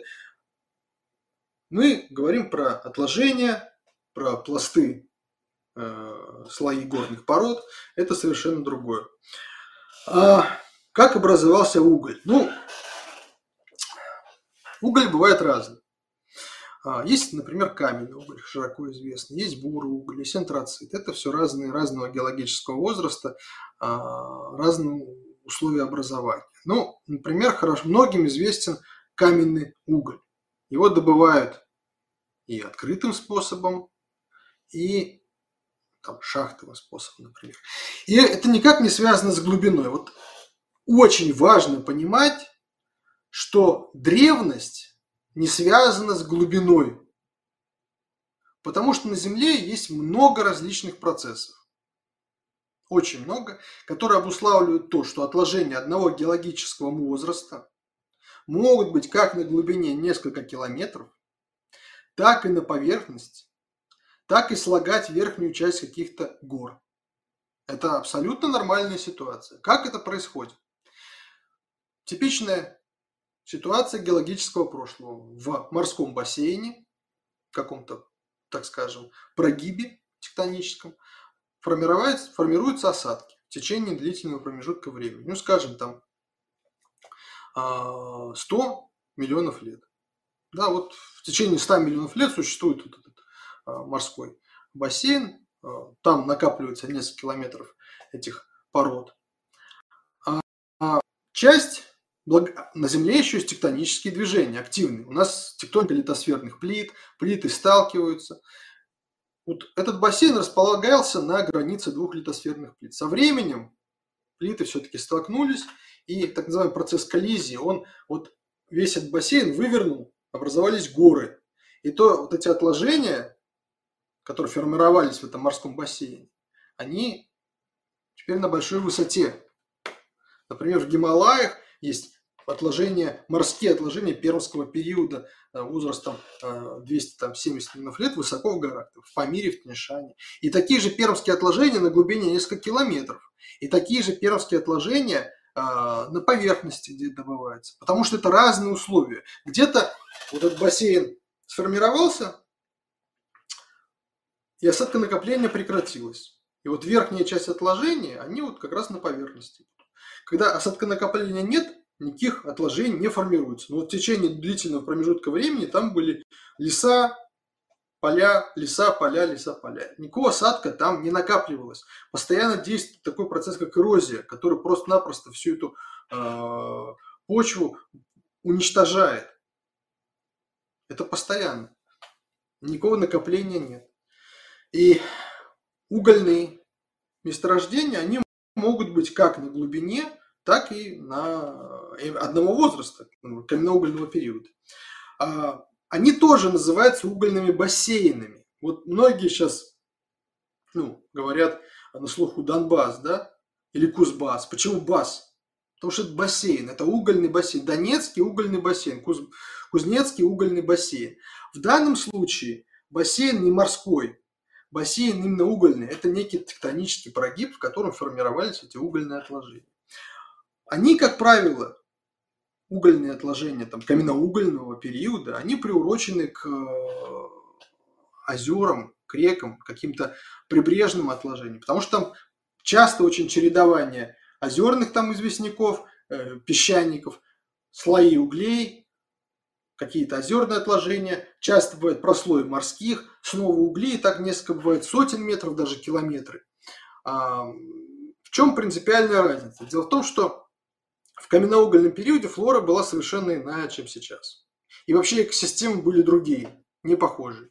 Тогда преобладала совершенно иная растительность, не было покрыто семенных, а, там, голосеменных, а, сосен до елок. Это были гигантские плавновидные, лепитодендроны, а, там первые там предки папоротников и так далее. Но это все древовидные растения там, до 40 метров в высоту. В огромном количестве росли, леса на сотни там, а, тысяч квадратных километров, на миллионы квадратных километров. А, Все это постоянно падало, но не гнило. Почему? А того, что еще не появилась тогда экосистема с теми грибами и бактериями, которые целлюлозу разрушала. Вот это очень интересно. Тогда еще этого не было. И благодаря тому, что вот эту э, растительность, вот эти бревна, э, листья, не, не разрушалось э, все это грибами и бактериями, это все слагалось в виде вот углефицированной органики. Потом это происходит обогащение уже а, углерода, и вот образовываются как раз-таки а, угли. А, бурые угли, они более молодые, есть юрского периода, есть э, там, неогеновые, палеогеновые бурые угли. Они тоже на разной глубине, потому что, еще раз, глубина с геологическим возрастом не связана. Абсолютно. У возрасте говорит либо руководящая фауна и флора, либо радиозатопное датирование. Как правило, все это определяется по комплексу ископаемых фауны и флор. Про руководящие формы можете почитать, и про стратиграфию тоже. Вот. Но что касается нефти, я тоже там прочел какой-то странный комментарий, который писал тоже, по-моему, шахтер или, или назвался геологом даже, или шахтером, но что, мол, нефть, она из каменного угля каким-то прословом. Нефть совершенно иное происхождение, она и по-другому залегает, она в так называемых коллекторах в породах, это не какие-то там озера нефтяные, она внутри в порах пород. А, это очевидно, нефть имеет органическое происхождение, она формировалась на а, дне морей и океанов, Э, из а, одноклеточных организмов, как правило, одноклеточных водорослей разного рода. То есть, э, у, нее, у нее другой генезис. Про нефть можно тоже много рассказывать, а, про уголь. Ну, нефть тоже, коллекторы нефти могут быть и на большой глубине, а могут не так далеко от поверхности. А, вскрывают, вскры, вскрыты там в карьеры. Например, в Шахтау, а, это вообще гора когда-то была в Башкирии, там встречается вот обогащенную нефтью битуминозные такие известняки, а это уже на поверхности. То есть это не связано, не связано. А как, почему а, уголь, ну вот представьте, да, вот был лес, сформировались пласты вот этого угля, наступило море снова. И снова пошло осадконакопление, уже другое, уже без угля, но э, известняки, песчаники, э, гравелиты какие-нибудь, снова известняки. Потом море отступило, снова континентальное отложение, потом снова и снова и снова. И поэтому вот геологическая а, колонка, она показывает такую пестроту а, разнообразных фаций, от каменного там угля до древнего, до каких-то других отложений. Это абсолютно нормально и частое явление. Ничего там удивительного нет. Спасибо. Следующий вопрос задает Морра. Когда-нибудь Черное море пересохнет. Что там можно будет найти? Барабульку. Да, да ничего, на самом деле. А, почему? Потому что Черное море – это остатки остатки океана Тетис. Он прошел долгую эволюцию от того, что Тетис закрылся. А, было так, Сарматское море, которое объединяло там Средиземные и другие. Пантическое море, уже потом которое объединяло Черное море, Каспийское, там Азовское. А в Плестоцене в середине существовал там Кемерийский бассейн, а, Чаудинское озеро, море, несколько там сотен тысяч лет назад. А вот, пресноводное озеро на месте Черного моря, то есть оно постоянно закрывалось, то открывалось проход к Средиземному морю, оно опреснялось и так далее. И если мы возьмем геологические карты профили Черного моря, они есть, то есть было глубоководные исследования геологические, осадки будут представлены а, четвертичными, то есть современными и плеоценными образованиями. И мы знаем, что а, по большей части а, Черное море мертвое море внутри. Там на глубинах, на больших глубинах Черного моря мертвые зоны, сероводородное заражение, там никто не живет. Вот. Кто там а, жил какое-то время. Ну, какие-то животных мы сможем найти, которые попали там, захоронились на этих глубоководных а, отложениях, когда оно там было озером, например, опресненным. Ну, ничего такого интересного. То есть мы не увидим там древних а, пород юрского времени, они будут скрыты под толщей, под толщей там плеоценовых, плестоценовых образований несколько десятков метров они будут уже залегать на твердых, там, насколько я помню, меловых, меловых отложениях, каких-то известняках, которые, вот, например, э, в Крыму, на Кавказе обнажаются. Вот. А пески, оливриты какие-то, глины, вот все это будет смешано с серо, серо, э, водородной вот этой жижи, илом, так называемым.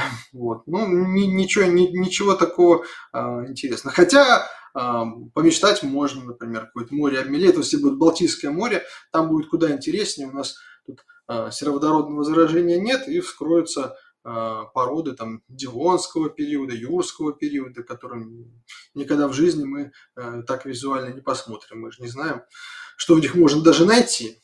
Поэтому ну, такой интересный мысленный эксперимент, но в ближайшее время, не дай бог, это, конечно, будет э, катастрофа похуже там, всемирного потопа, там, обмеление какого-то крупного морского бассейна, это что-то такое из ряда вон выходящее. Спасибо.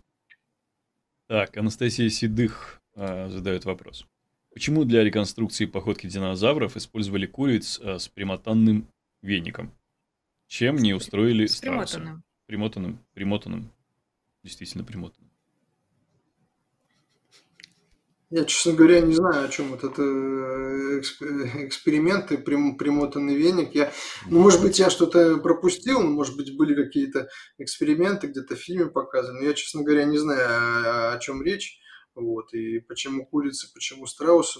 Если бы я знал, о чем речь, ну, может быть, я Анастасия. ответил. Я, Точно, Анастасия находится с нами в чате. Напишите, о чем вы говорили.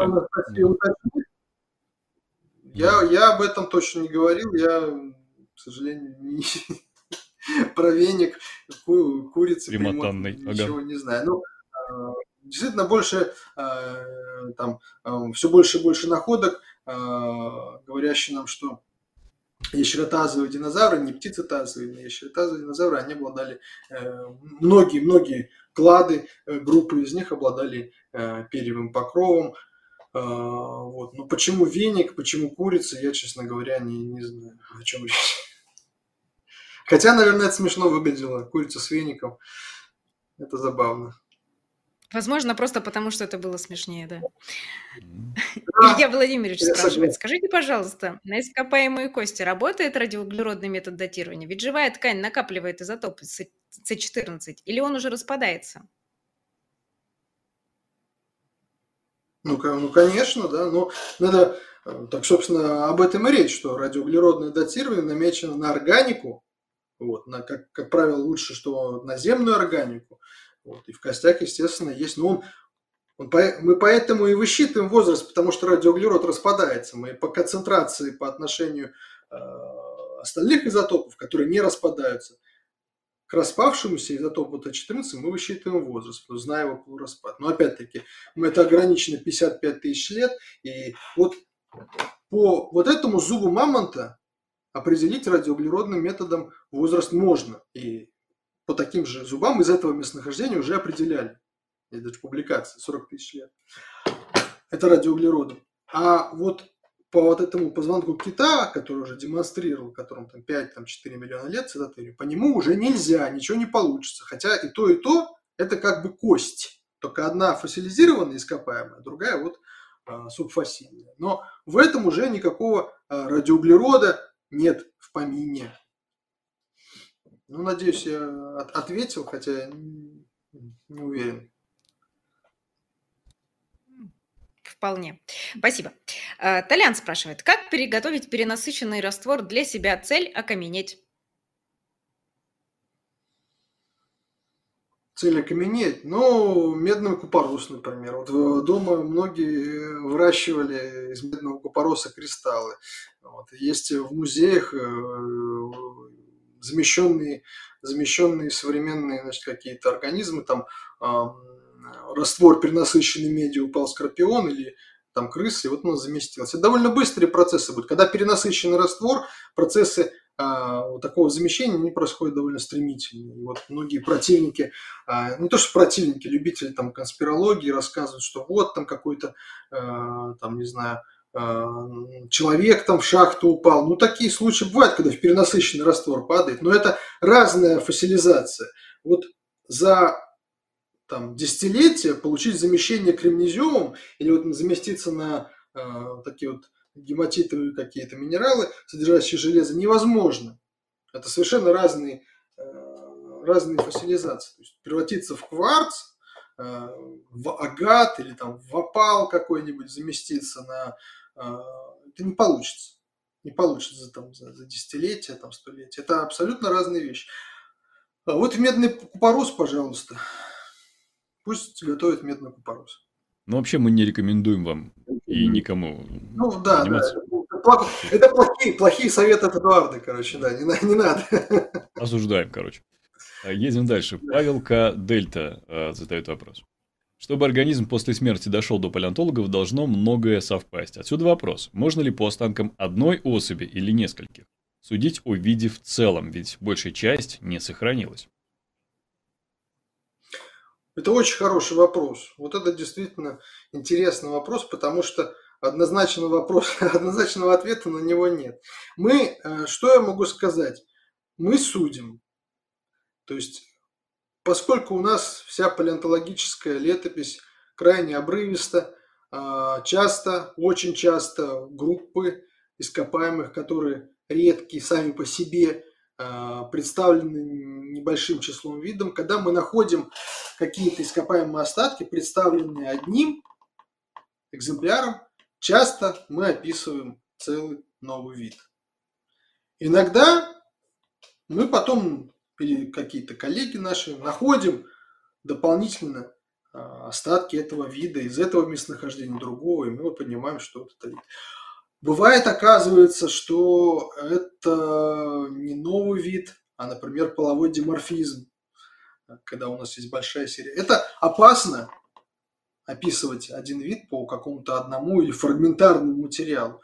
Среди позвоночных, э, палеонтологии позвоночных это частое явление, когда мы э, несколько костей или одну кость имеем, и некоторые там описывают целый новый вид.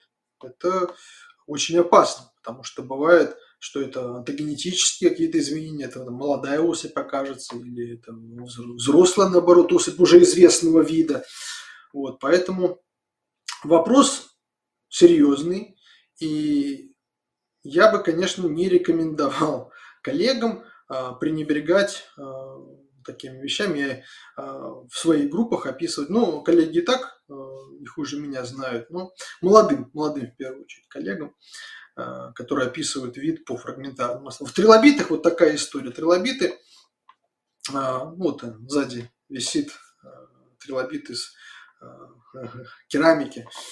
Настя Золина, моя очень хорошая знакомая и коллега подарила.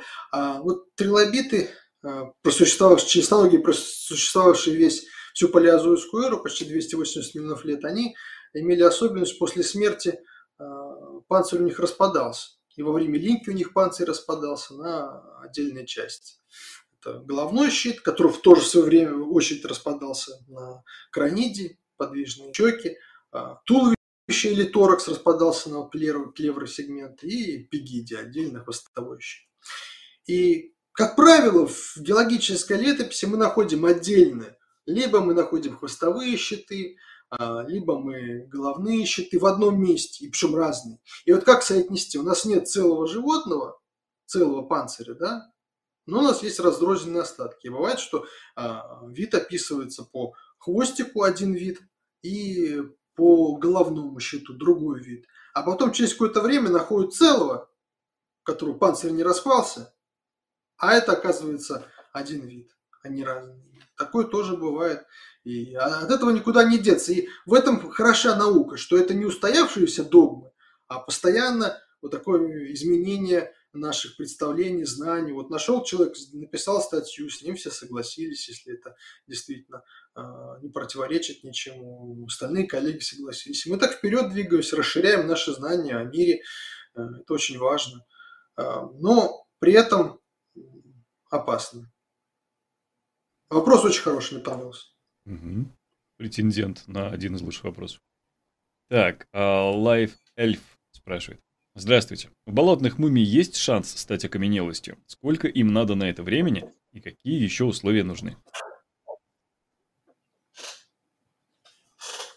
У болотных мумий, ну, опять-таки, если эта мумия не была вытащена на поверхность, и она сохраняется в болоте, и вот дальше должно произойти следующее. Если она действительно законсервирована в болоте, вот она лежит, мы ее не вытащили никуда.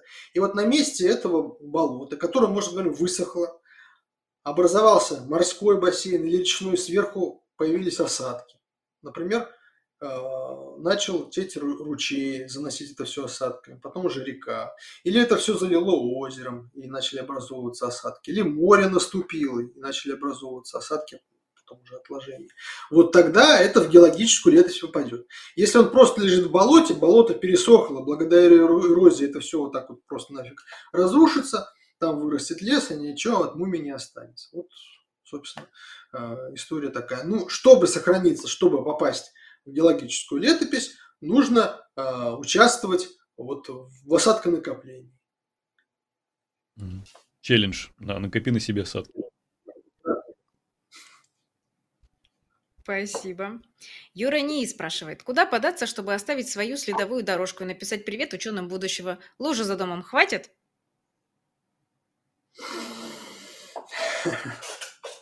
Э, это очень забавно, потому что, э, я не буду спойлерить, но вот моя новая книга как раз фактически про это. Она еще не издана, правда, пишется. Она, э, собственно, фактически э, этим, этим и заканчивается, этим вопросом, а, да, да, да никак не оставить. Скорее всего, ничего не останется, никак не останется. Можно геохимически наследить.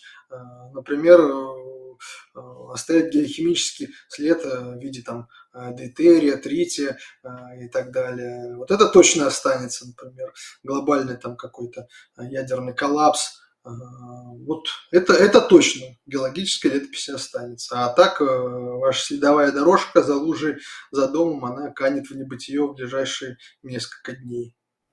Увы. Такая печаль. Да. Спасибо. Илья Владимирович интересуется, насколько быстро перерабатываются кости, допустим, млекопитающих или динозавров в неподходящих для сохранности условиях? Ну, я тут э, вряд ли назову какое-то точное, точное число, но э, это первые годы, первые годы на поверхности, ну сколько кость пролежит, ну если лето за несколько лет. Также вот э, был вопрос про дерево в труху, за сколько оно превращается. Конечно, это там первые годы.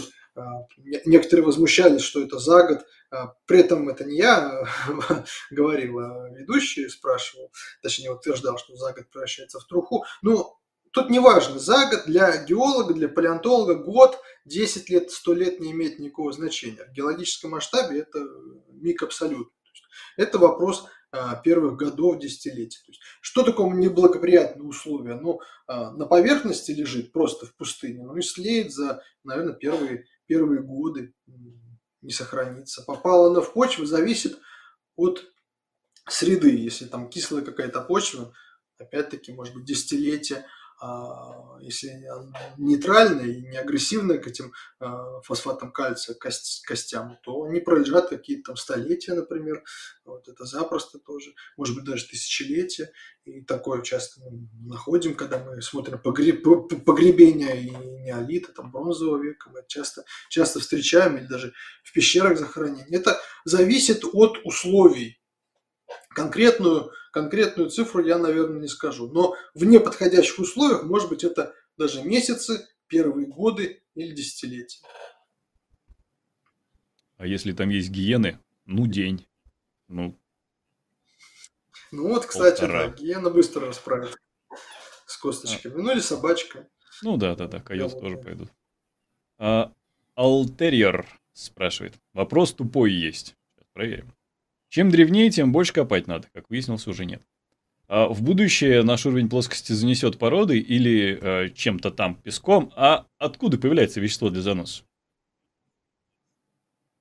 А, это тоже, а, ну первая часть действительно мы уже э, ответили mm-hmm. на нее, копать глубже не надо, это разное. А откуда берется вещество а, для осадков, это очень важный вопрос, а, потому что, ну что такое тот же самый песок. Под микроскопом посмотрим, как правило, это будут кристаллы кварца окатанные, кристаллы там калиевого полевого шпата, кристаллы биотита. А что это такое? А это разрушенные граниты, гранитоиды. Это разрушенные э, за счет выветривания силы воды, э, воздуха, ветра, температуры и растений. Это разрушенные именно кристаллические породы. В первую очередь они разрушаются, и вот этот материал осадка, он попадает Э, в, в моря, в, в океаны и уже э, в, в этот цикл осадка накопления. А вещество, например, карбонаты, они уже из, э, животные продуцируют. Скелеты протистов содержат карбонат кальция, пилеты, фекалии Э, животных в океане. Это все э, продукты, э, продуцируют карбонат кальция. Пожалуйста, осадок, карбонатный осадок, карбонатные илы из раковинок, там, фораминифер одноклеточных и так далее. Это космическое вещество. Это много тысяч тонн поступает на Землю. Материала для садонопления много разного. Он может быть химогенный, это какие-нибудь соли, например, вапориты, гипсы, они химогенны, они из воды. То есть посмотреть там на Мертвое море или какие-то солен... отложения соленосных бассейнов. Откуда это? Это все а, химогенный осадок из воды. Это могут быть механогенные осадки, опять-таки, разрушенный гранит, разрушенные горы. То есть горы с континента, среди это основной источник вот осадка э, в море океана. И осадки могут быть биогенные. Вот это вот продукты жи- жизни, жизнедеятельности животных и растений космическое вещество, про которое уже сказал. Это может быть рудообразование, например, в зонах а, рифтовых разломов на дне океана, где а, поднимается вода, обогащенная сульфатами, черные курильщики, там белые курильщики продуцируют много вот этого вещества. А, разное. То есть вещество постоянно циркулирует. У нас много интересных процессов, Э, которых нет на других планетах, например, субдукция, э, вот, э, когда океаническая кора погружается под континентальную, там перерабатывается и снова попадает уже в литосферу через а, вулканическую активность. Очень много чего интересного. И вот все эти породы, которые у нас есть на поверхности горы, они когда-либо будут разрушены, и все это станет а, основой для осадка нового. При этом будут продуцироваться новые горы, э, новые осадки. Это круговорот. И вот это намного интереснее всяких баек про а, потопы, ледяные куполы и плоскую землю. Вот это интересно. Наука вообще интересно. Так, так ну, а... вообще да. Павел К. Дельта со следующим вопросом. Современные животные иногда используют примитивные орудия труда. Камнями яйца разбивают, палками глубину измеряют и так далее. Известно ли ископаемые орудия труда? Да, э, конечно, известно. Ну, та же самая дувайская культура, да, которая там аж 2 миллиона лет просуществовала, она там и в Африке, и чуть ли на Кавказе, это австралопитеки, да, там, там гомо ректусы. Это кремниевые орудия, они имеют определенную форму, их всегда а, соотносили к э, гомининам. Но недавние, недавние исследования а, современных макак-крабоедов а, доказали, что подобные орудия макаки-крабоеды делают сейчас. Они ничем внешне не уступают вот орудиям первых гоминин. И к вопросу, кто делал эти орудия, все-таки первые гоминины или же какие-то родственники, о которых мы не знаем. То есть загадок много, но ископаемые орудия есть. Собственно, человеческая культура, она связана с э, первыми значит, этими а, а, орудиями, как раз таки кремниевыми, вот, там, скрипками, рубилами угу. и так далее. Конечно, они есть. Спасибо. Спасибо. Мистер Бан спрашивает и поддерживает стрим. Спасибо вам большое, мистер Бан. Правда, что если употреблять в еду много консервантов, можно дольше сохраниться в земле? Пища влияет на скорость разложения? Но мне кажется, камни в почках влияют. Ну, это, наверное, вопрос все-таки не ко мне, а к буддийским монахам, которые э, перед э, тем, как э, уйти там куда-то в Бордо или нирвану, они начинают э, поедать много там а, а, орехов, э, содержащих смол и так далее. И вот э, после смерти уже так неплохо консервируются, их там часто в том же самом Таиланде ставят такие вот закрытые витрины гробы, в которых они сидят. Но это никак не связано с фасилизацией или захоранением в осадке, никак не повлияет на везение стать окаменелостью, попав в определенные условия. То есть, говорю, чтобы стать окаменелостью, нужно, а, чтобы тебе повезло. То есть сложилось очень-очень-очень много а, факторов, способствующих к фасилизации. Чтобы стать окаменелостью, нужно думать как окаменелость. Простите. Спасибо. Маринус Мерсен спрашивает, существует ли объяснение явления вроде Younger Dress, э, когда вдруг произошел разворот тренда глобальной температуры? Ну, это вопрос про молодой дресс. А, но,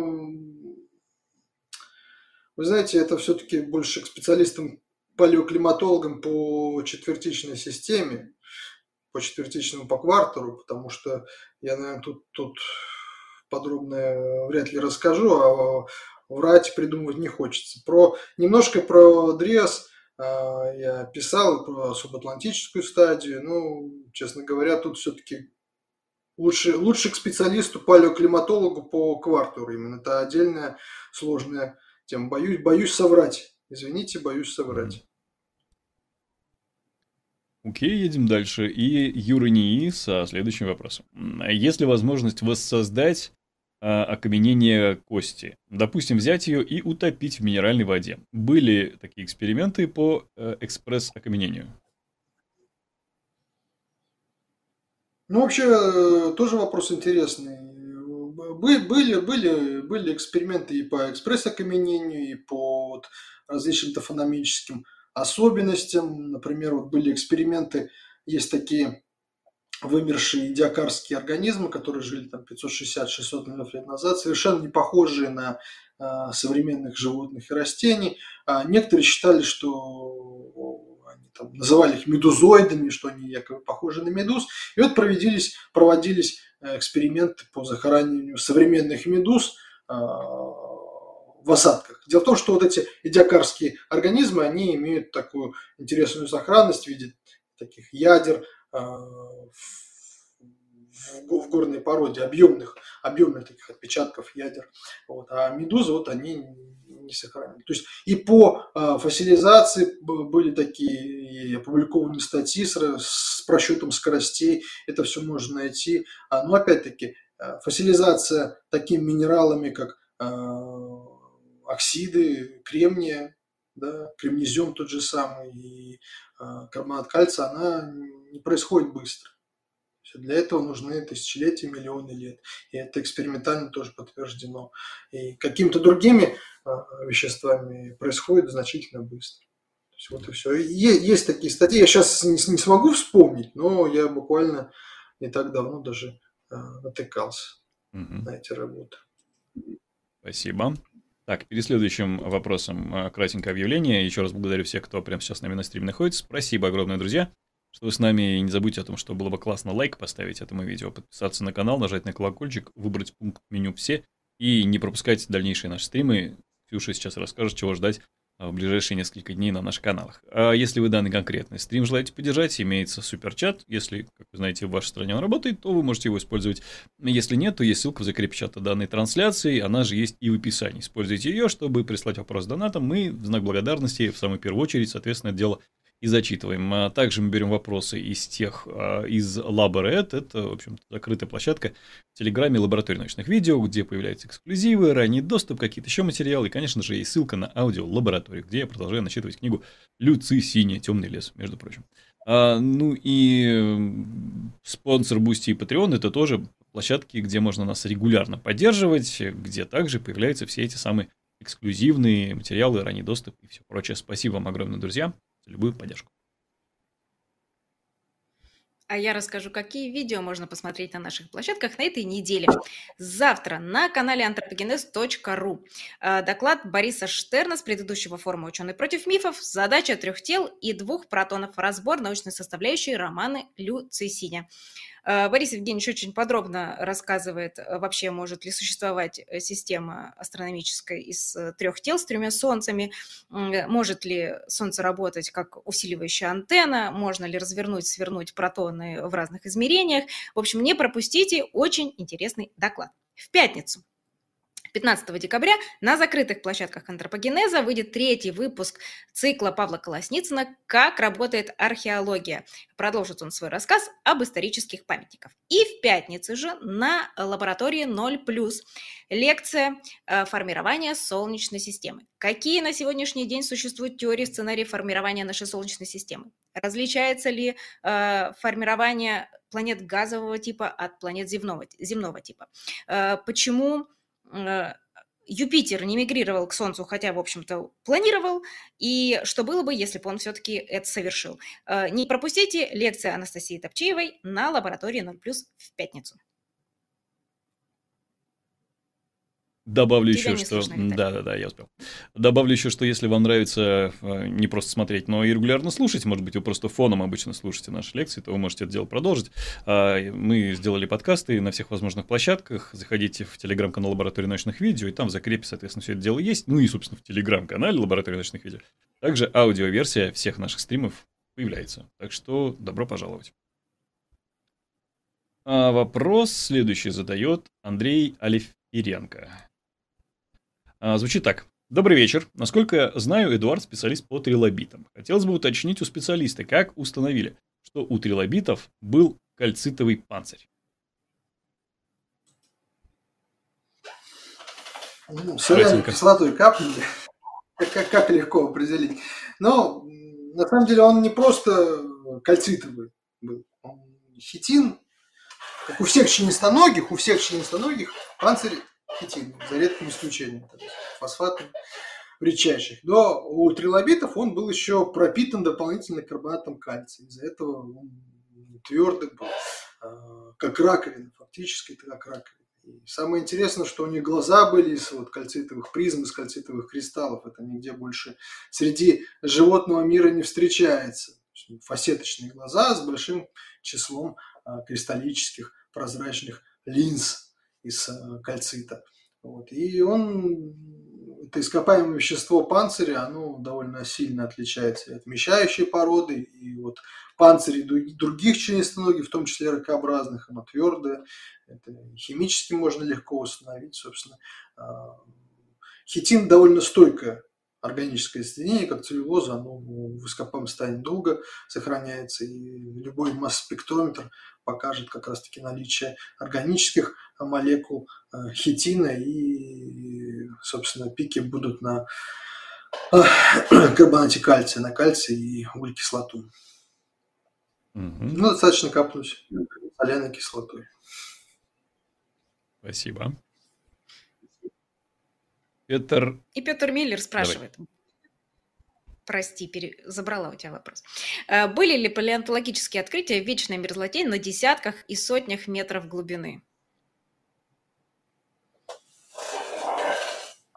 Ну, откуда? Ну, и вообще, конечно, бывают места, где вечная мерзлота довольно глубокая, и там десятки метров есть, но прям такие открытия, ну что там, бурение наверняка было какие-то временные, не знаю, с Амуром Керна, но все, что мы находим в вечной мерзлоте, это чуть ли на поверхности, это какие-то обрывы в реках, а, в озерах, там около арктических морей, когда это все обнажи, обнажается и уже ищется на, фактически на поверхности в обнажение торчащие там э, кости или же туши мумии вот этих вот мамонт, мамонтовой фауны, фактически на поверхности. А глубинам, ну, честно говоря, я э, не знаю. Ну, она, вечная мерзлота, она же из разных пород на самом деле. То есть это вот четвертичное образование плейстоценного, а дальше уже коренные породы. Они тоже промерзшие, но они древнее. И вечная мерзлота это не геологический такой слой. Это некий э, все-таки э, такой термин, который объединяет слои разного геологического возраста, просто они промерзшие в течение длительного времени и не оттаивают. Поэтому, ну, тут я вряд ли, вряд ли я отвечу да, потому что не слышал чтобы там что-то бурили, разрывали вечной мерзлоте, какие-то там находки. Ну, что считать вечной мерзлотой, что считать возрастом? Ну, скажу так, все мумии плестоценовых животных они обнаружены в вечной мерзлоте на небольшой глубине почти у поверхности. Спасибо огромное. Друзья, э, два часа в эфире находимся. Обычно это называется э, финалом, так что давайте благодарить Эдуарда за отличные ответы на ваши замечательные вопросы. Ксюша, тебе спасибо за ведение. Э, Гоша, естественно, Саша и Сабиру за то, что они помогали нам за пределами этого эфира. Ну и будем прощаться. Да? Спасибо большое, Эдуард, за то, что сделали наш вечер таким насыщенным и интересным. До новых встреч. Рад, что понял. Спасибо. Спасибо, всего хорошего.